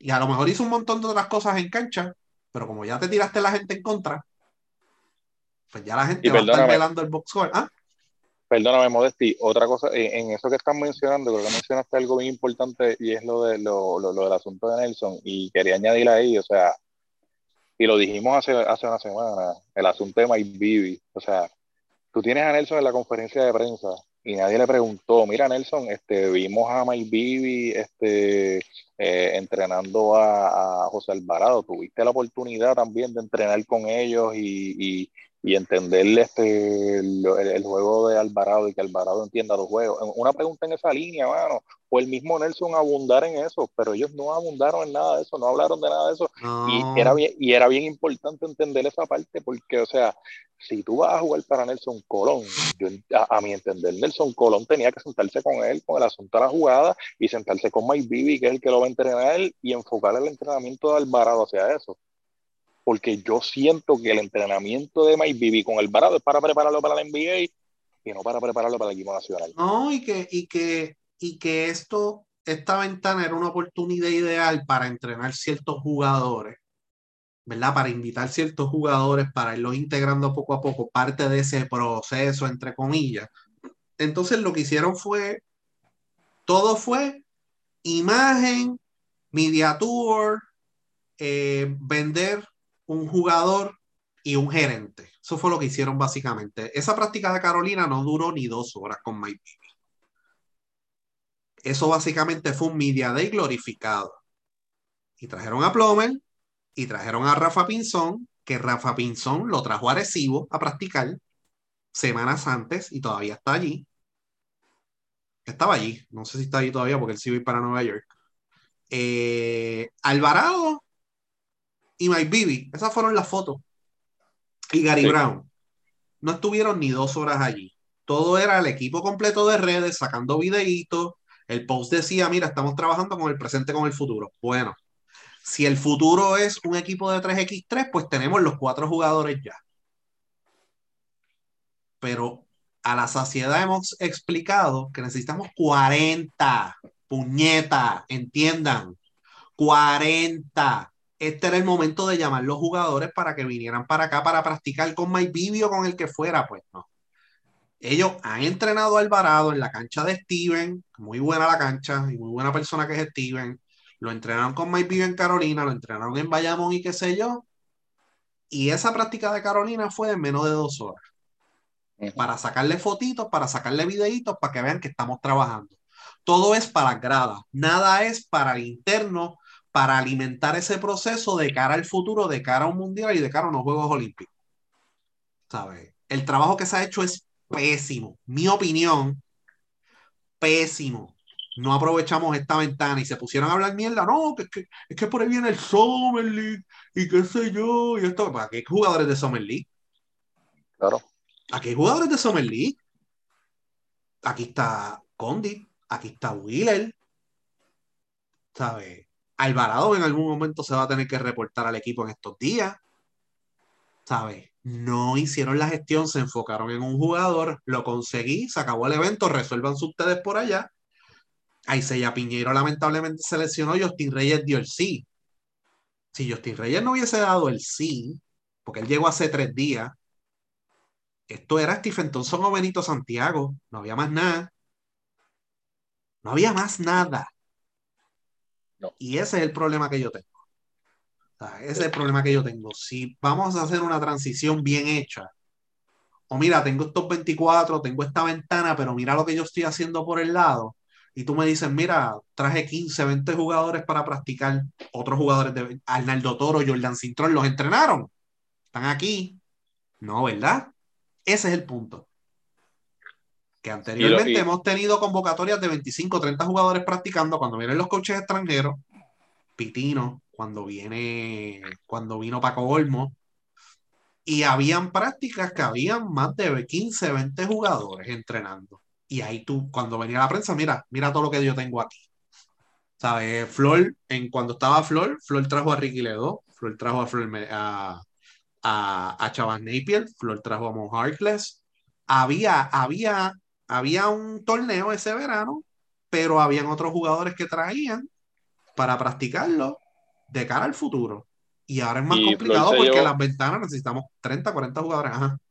Y yo me acuerdo que eso que tú estás diciendo, y Flor se llevó un equipo para la Copa Stankovic antes de que entrara Paco Olmo. Y en esa Copa Stankovic eh, lo que había eran Derek Riggs, el mismo Gris Ortiz estaba en ese Yao equipo, López, o sea. Yao López, o sea, había un montón de jugadores que era fácilmente la selección C o D, pero eran jugadores jóvenes.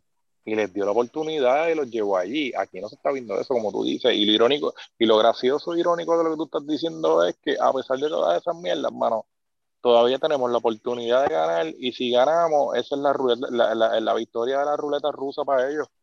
Para el carajo. Todavía aquí, pues, la, la prensa, pero vamos a la conferencia de prensa. La prensa preguntó del torneo de Bahamas que habló Carlos Arroyo. Que si iban a llevar una selección B. Ah, no le damos seguimiento a las cosas. ¿Sabes? Al Infor, ¿dónde está? Y Tan Thompson, ¿dónde está? Ah, mira, pues mira, me comuniqué con ellos y no pudimos, los calendarios no cuadraron porque Alinfor está entrenando en X lugar y no puede salir a jugar dos, dos juegos. Ah, pues mira, pero sí sabemos que se comunicaron con ellos. No se comunicaron con ellos. Pero si tú le preguntas, y dice, no, yo hablé con él y no pudo venir por esto y esto y esto y esto y esto y lo otro. Y tanto, o sea, que hay jugadores de dónde escoger. En CAA, G-League, NBA, etcétera, etcétera. Hay de dónde escoger. ¿Sabes? Y tú haces la comunicación y si no podía, mira, no pudo venir por esto, esto y esto y esto y lo otro, pero para agosto lo, lo pienso tener aquí. Pero ni eso, mano, no podemos darle seguimiento a esas cosas. ¿Sabes? Y, y, y eso, por eso es que yo no estoy complacido, porque yo esperaba otra cosa. Yo esperaba otra cosa. O sea, aquí tenemos a Iván Gandía, Georgie Pacheco. Los, los- ¿por qué no lo llamaste para que fueran a entrenar con Mike Bibi? exacto. ¿Por qué no lo llamaste para que fueran a entrenar con Mike Bibi? Gandía está a 40 minutos de la cancha. También, sí. Ah, que Georgie está en Mayagüez. Pues mira, mano, Georgie, bájate el lunes. Mira a ver si puedes venir el lunes. ¿Sabes? No están trabajando para el futuro un carajo, todo es fotos, todo es smile, todo es selfie, todo es, es una imagen y muchas veces pues la percepción es realidad. Y qué bueno, y ah, no, pero están trabajando para el futuro, mire, mano, a mí no me cogen de pendejo, ya yo llevo en esto 20 años, a mí no me vas a coger de pendejo. Y a los fanáticos tampoco, los fanáticos que escuchan el podcast ya se están dando cuenta de las mierdas. Tú sabes. A mí no me vas a coger de pendejo con una práctica en Carolina de una hora y media diciendo que estás trabajando para el futuro. Alfonso Plomer estaba en la parquera los otros días. ¿Por qué no está en Bayamón practicando con el equipo nacional? ¿Mm? Que no les cuesta nada volver a invitarle que esté allí más. ahora en estas próximas prácticas. O sea, Yo espero más, yo espero más. Y lo que Ricky dijo es cierto. Lo que tú vas a cosechar, lo que tú vas a sembrar ahora, vas a recoger la cosecha más abajo. Si tú estás complacido con esto, yo no tengo muchas expectativas para agosto y para noviembre. Ni pa- y para la Americop menos, que es más difícil la convocatoria. No debe. porque, pues septiembre ya van a estar en colegio, ¿verdad? En los Y- jugadores. Y yo no Y- quiero, y, y, y yo te digo una cosa, yo no quiero escuchar a nadie en los spaces o leer a nadie en Twitter, en Facebook, con la jodienda esta de que, ah, el sistema de las ventanas nos jodió. No, estamos no, ahora en verano, estamos ahora en verano. Esa excusa la pueden sacar otro Todo el día. mundo se adaptó, menos nosotros, como siempre. Eso era, esa eso excusa yo no- creo, ese- por ese- eso, por eso A- fue la pregunta, mismo la pregunta que hizo el, el Ah. muchacho ayer en el Space, el venezolano, y se lo dije tal y como es, tú sabes, yo- y se lo expliqué a sí mismo, le dije, "Tá, era, era una, era una fecha importante, había, había terreno fértil para hacer algo mucho, mucho mejor. Claro. Y, y yo creo que la semana pasada, este, yo hablé, yo no sé si fue en, en- en el podcast, yo mencioné algo de que, de que el BCN, como el fanático siempre va a ir a los de, de- de baloncesto, sea como sea, y aún así suceden todas estas cosas, que el BCN lo que hace es faltarle el respeto al fanático.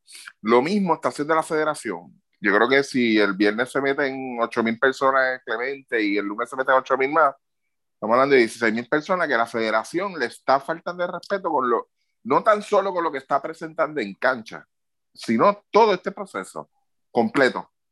O sea, y, y yo creo que Chaman me, me, eh, dio algo ahí en el clavo, o sea, me despertó, como que dice, y me llama la atención eh, eh, eso de que se esmeraron más en vender las dos fechas que en ganar los dos juegos. Yo, sea, yo, yo no quiero pensar, de verdad, que, que la misma parte técnica administrativa del equipo haya dado por perdidos estos dos juegos y no olvídate, como quiera vamos a llenar el coliseo, que eso es lo que a mí me interesa.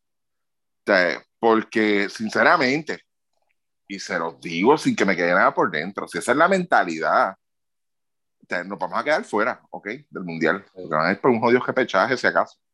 Pero se van a quedar fuera. Va a haber un preclasificatorio de, de- de los Juegos Olímpicos, así que por lo menos ahí, ahí la Sí. excusa va a ser no clasificamos al mundial, pero el, el sueño olímpico sigue vivo. Sí, pero, la- pero yo lo veo, bien, lo, veo, lo veo bien lejos porque un 2 y 2 no estamos cómodos. O sea, con un 2 y 2, México, Estados Unidos tiene un 3 y 1, Brasil 4 y 0, o sea, el otro 3 y 1. O sea, eh, estamos hablando de que la, la, eh, eh, está un poco, ya de por sí, sin terminar esta primera ronda, estamos apretados, estamos apretados. Entonces, Sí. si tú tomas estos dos juegos, que son los, quizás los dos juegos más cómodos y fáciles que tú vayas a tener porque son en tu casa, vas a entrar con esa ventaja, y tú no te esmeras, que es lo que está diciendo Luismo, o sea, tú, tú, tú no das el máximo por cambiar la cosa, cambiar la cultura, y lo vas a echar quizás a pérdida, porque eso es lo que pinta, te lo digo sinceramente. Yo veo bien difícil, bien, bien difícil que Puerto Rico termine uno y uno estos dos juegos. Lo veo bien, bien, bien difícil. Pero, pero pues, lo- lo- para terminar yo con mi punto, Mm, sí, sí. siempre es ahora lo que vas a cosechar. Ojalá que tengas, y le digo directo a Carlos, ojalá que tengas la selección B para ese torneo de Bahamas que tú dijiste que le ibas a poner a Giván. Y vamos a poner que Giván hubiese dicho que sí a Puerto Rico. Él iba a entrenar ese día en Carolina con Mike Bibi y no iba a entrenar más nunca. Mira lo que le pasó a Plomer. Exacto. Mira lo que, o sea, no, no hay un plan de trabajo. O sea, los otros nombres que mencionamos, mira, no, no, está, no hiciste el corte caballo, pero ven para acá para practicar. Te tengo a Mike Bibi, te tengo a esto, te tengo a lo otro. Practicar que le tiren la foto y para el carajo, pero estamos entrenando 10 jugadores. Entrenamos 3 caballos. ¿Sabes? Todo el mundo sabe que Rafa Pinzón, o sea, un, un muy buen prospecto y yo creo que va a ser clave eventualmente en el equipo nacional.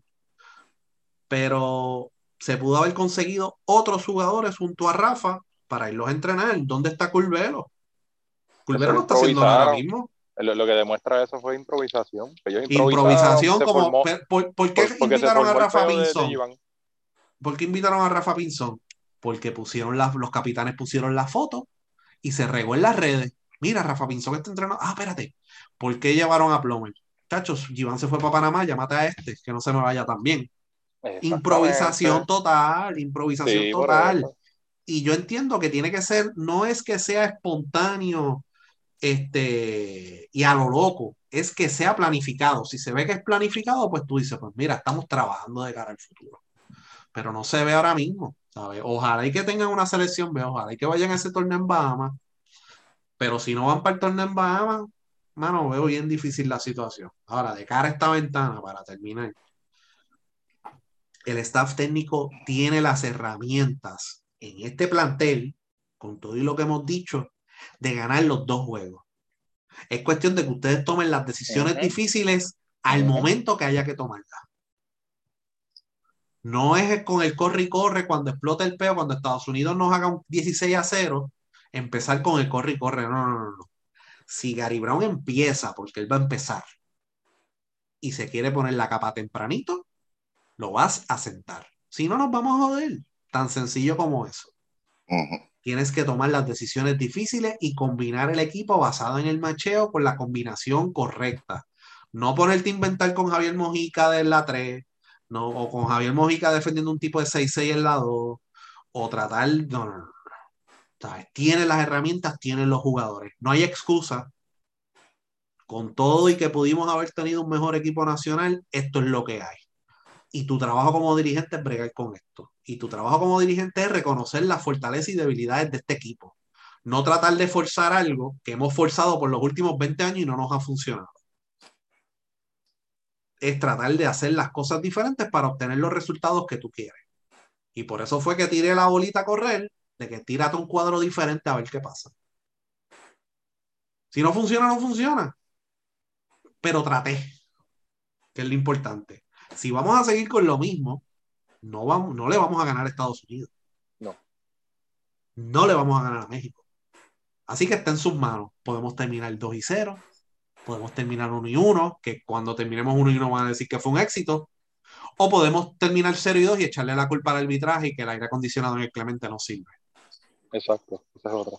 So, es, tiene, el- lo hay, lo hay, hay opciones, hay opciones, hay combinaciones, hay estrategias que se pueden utilizar y este cuadro tiene la, este equipo tiene la flexibilidad de usar diferentes combinaciones y ya dimos una con Didi Murphy, se pueden combinar bien, ojalá y que Murphy esté bien, ¿verdad? Porque dicen que estaba enfermo y qué sé yo, eso son excusas de estos locos de Ponce. Pero, este, sí, sí, tenía algo, no sé qué carajo le dio. Este, llevo un mes que no hace un, un doble doble en un mes. Pues, llevo un mes enfermo, yo no sé qué carajo tendrá. Este, Wheeler está ahí, Justin Reyes, Chris Ortiz, Jean Clavel, José Alvarado. Hay, hay material, hay material. Vamos a, vamos a utilizarlo correctamente. Toma las decisiones difíciles. Ese es el legado tuyo. Te metiste en un timing bien malo porque te están imponiendo los jugadores. Pero ahora saca los quilates tuyos a ver si es verdad. Saca los quilates y mete cojones allí. No, no, no, no, estos son los tipos que me van a llevar. Y si los poingal que tenemos están haciendo criqueros y qué sé yo, siéntalo, que se joda. Si Javier Mojica tiene que bajar la bola o Jan Clavel, que se joda también. Pues, en, en- en sets de media cancha van a hacer mejor trabajo. Y, y tenemos a José Alvarado también, así que vamos a ver qué pasa, pero, pero tenemos, tenemos. ¿Y tenemos cuánto, cuánto? ¿Uno y uno, cero y dos? No sé. No, uno y uno. Yo creo que, que- Ay, que la apuesta, yo creo que la apuesta es uno y uno. Yo creo que la apuesta segura es uno y uno, porque van a apretar el botón del pánico contra México y van a, oh, vamos a coger las cosas en serio y qué sé yo. Y uno y uno, vamos, ojalá y que sea dos y cero, de verdad. Pero nada. Este, Hay material para el 2 y 0, sí. Eso, hay material para el que dos y en- cero, sí, sí, sí. En, en eso estamos claros nosotros tres aquí. Pero pues dada la historia, dado eh, lo que hemos visto este verano, dado todas las circunstancias que han- que, que- a las que nos han llevado hasta este punto, no sé. Es como, eh, creo que uno y uno sería un milagro. Ujú. Ay, ok, Dios este. Bueno, está bien, está bueno, está bueno. Está Ok, bueno, Ricky, el positivo. Ricky 0 y 2, nosotros 1 y 1. Vamos a ver qué pasa. Yo me voy Bueno. 0 y 2, sí, la verdad, no, no, no Ok. sé, no sé. No sé. Pero, pero hay para el 2 y 0. Así que vamos a ver qué pasa. Sí, sí, lo hay. Lo hay. Lo hay. Si se juega, Bueno. y yo lo dije, y lo dije, y, lo y déjame decirlo al final, porque la gente se acuerda del principio y del final. Si Gary Brown viene a jugar, a repartir el juego, el, el- el- el- ese porcentaje de, de probabilidades va a subir bien brutal para ganar, de verdad que sí. Pero Sí. si Y viene por lo que, y- ve- lo que hemos visto, Si Gary Brown viene a joder, eso va a ser el debut y despedida de Alvarado también, vela. Él no va a querer meterse en esa mierda ahí con, con ese chorre locos ahí, si lo que ves es el, el, el Sí. escopeteo y la loquera y, la, y las Y, peleas en el camerino. y que le den gracias a Dios que él es humilde, un chamaco humilde y no es problemático Sí. ni nada de eso. Porque Sí. si llega a ser un tipo NBA eh, grande, no, cabrón, dame carajo de bola, qué carajo esta mierda aquí, tú sabes. y eso lo vimos en la. ve- ve- ve- vean, yo hice el comentario ahorita, pero vean la foto. Vean la foto y, y, y miren a ver quién tiene la pajita en el hombro. ¿Ok? Vean la foto. No, vean. Ah, no, ustedes Sí, saben que a mí me gusta sí. analizar todo. Vean la Sí, sí. foto, vean las posiciones. Es más, fíjense hasta en la línea que está en el piso. Y miren a ver quién es el que tiene la pajita en el hombro. ¿Ok? Esa es la asignación que le vamos a ¿Cuál dar no foto, La- cuál foto la- tú la- estás hablando? La, La No, que le tiraron a la- los 12 hoy. El, ok. eh, sentado. No, no, la que le tiraron a los 12 ahí en la presentación de la conferencia, ellos le tiraron un- una foto a todos de frente ahí. Están los Pero 12 está de pie. Sí, lo que pasa es que lo, lo que pasa es que Sí. le- le- lo que pasa también es que hay otra foto por ahí corriendo, este, con otra paja en el hombro. Y esa paja es bastante grande. también. Esta no, otra no la he visto. Ah, ¿no la has Pero hay Sí, una esa que está en sí. Instagram, esa está en Instagram, Modesti, y envíale a Ricky la, la, la, la- la foto de la paja en el hombro. no, yo la que tengo es la que puso, bueno, pero es que, ah, pues tiene que ser otra, otra foto que tiraron. Porque la que ya tengo yo la vi en dos o tres sitios. La tiró Giovanni, la tiró, no sé quién fue el otro que estaba reportando desde allá. Este, la estaban tirando. Y, y se ve, mano, se ve, te digo que yo dije, pero espérate, si la línea está bien, no, no estoy diciendo que tienen que estar todos detrás de la línea, ¿verdad? Yo no estoy diciendo eso. Pero es, es ese lenguaje corporal, esto es lo que dice. ¿Dónde yo me paro? Tú sabes, y cómo yo me paro. Y ahí, pues ustedes saben quién que tiene la pajita en el hombro. A ver quién se la va a tumbar.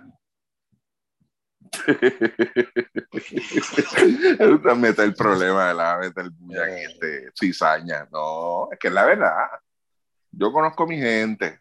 Yo conozco a mi Modesti, gente. él este, pregunta, para finalizar entonces ahora, para, para la gente que nos escucha, ¿dónde pueden ver el juego? En, Eh, en- bueno, a los fanáticos de Estados Unidos que pusimos un post, ¿verdad? En Twitter hace poco, lo pueden ver en YouTube slash FIBA. YouTube slash FIBA. Si estás en Estados Unidos, si estás en Puerto Rico y el IP tuyo es de Estados Unidos, porque la mayoría de los celulares aquí tienen, le dan un IP de Estados Unidos, y estás en la señal de celular, no es la de Wi-Fi, la de celular, lo puedes ver por YouTube, el juego de Estados Unidos y Puerto Rico.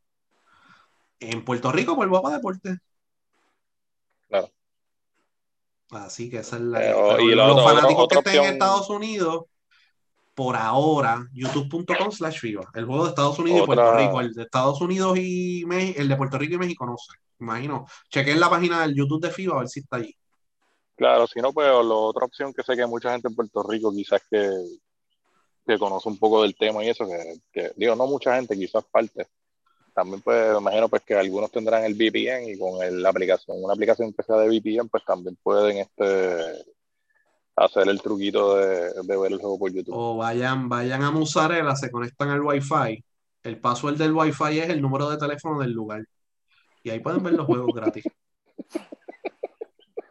O en el el- parking. Ay, ay, ay. El password del Wi-Fi de Musarela es el número de Musarela. Así que ya lo saben. pero llega la señal al parking también. Seguro. Afuera. Y lo ven Sí, allí en el parking que- de Musarela. sí. Que no tienes, no tienes que, que consumir tampoco, te estacionas ahí. Bueno, pero la, la federación tiene un tic abierto allí, por si acaso. Dile que vinieron de parte de Jun. Y ya está. Claro. Licenciado, licenciado. Sí.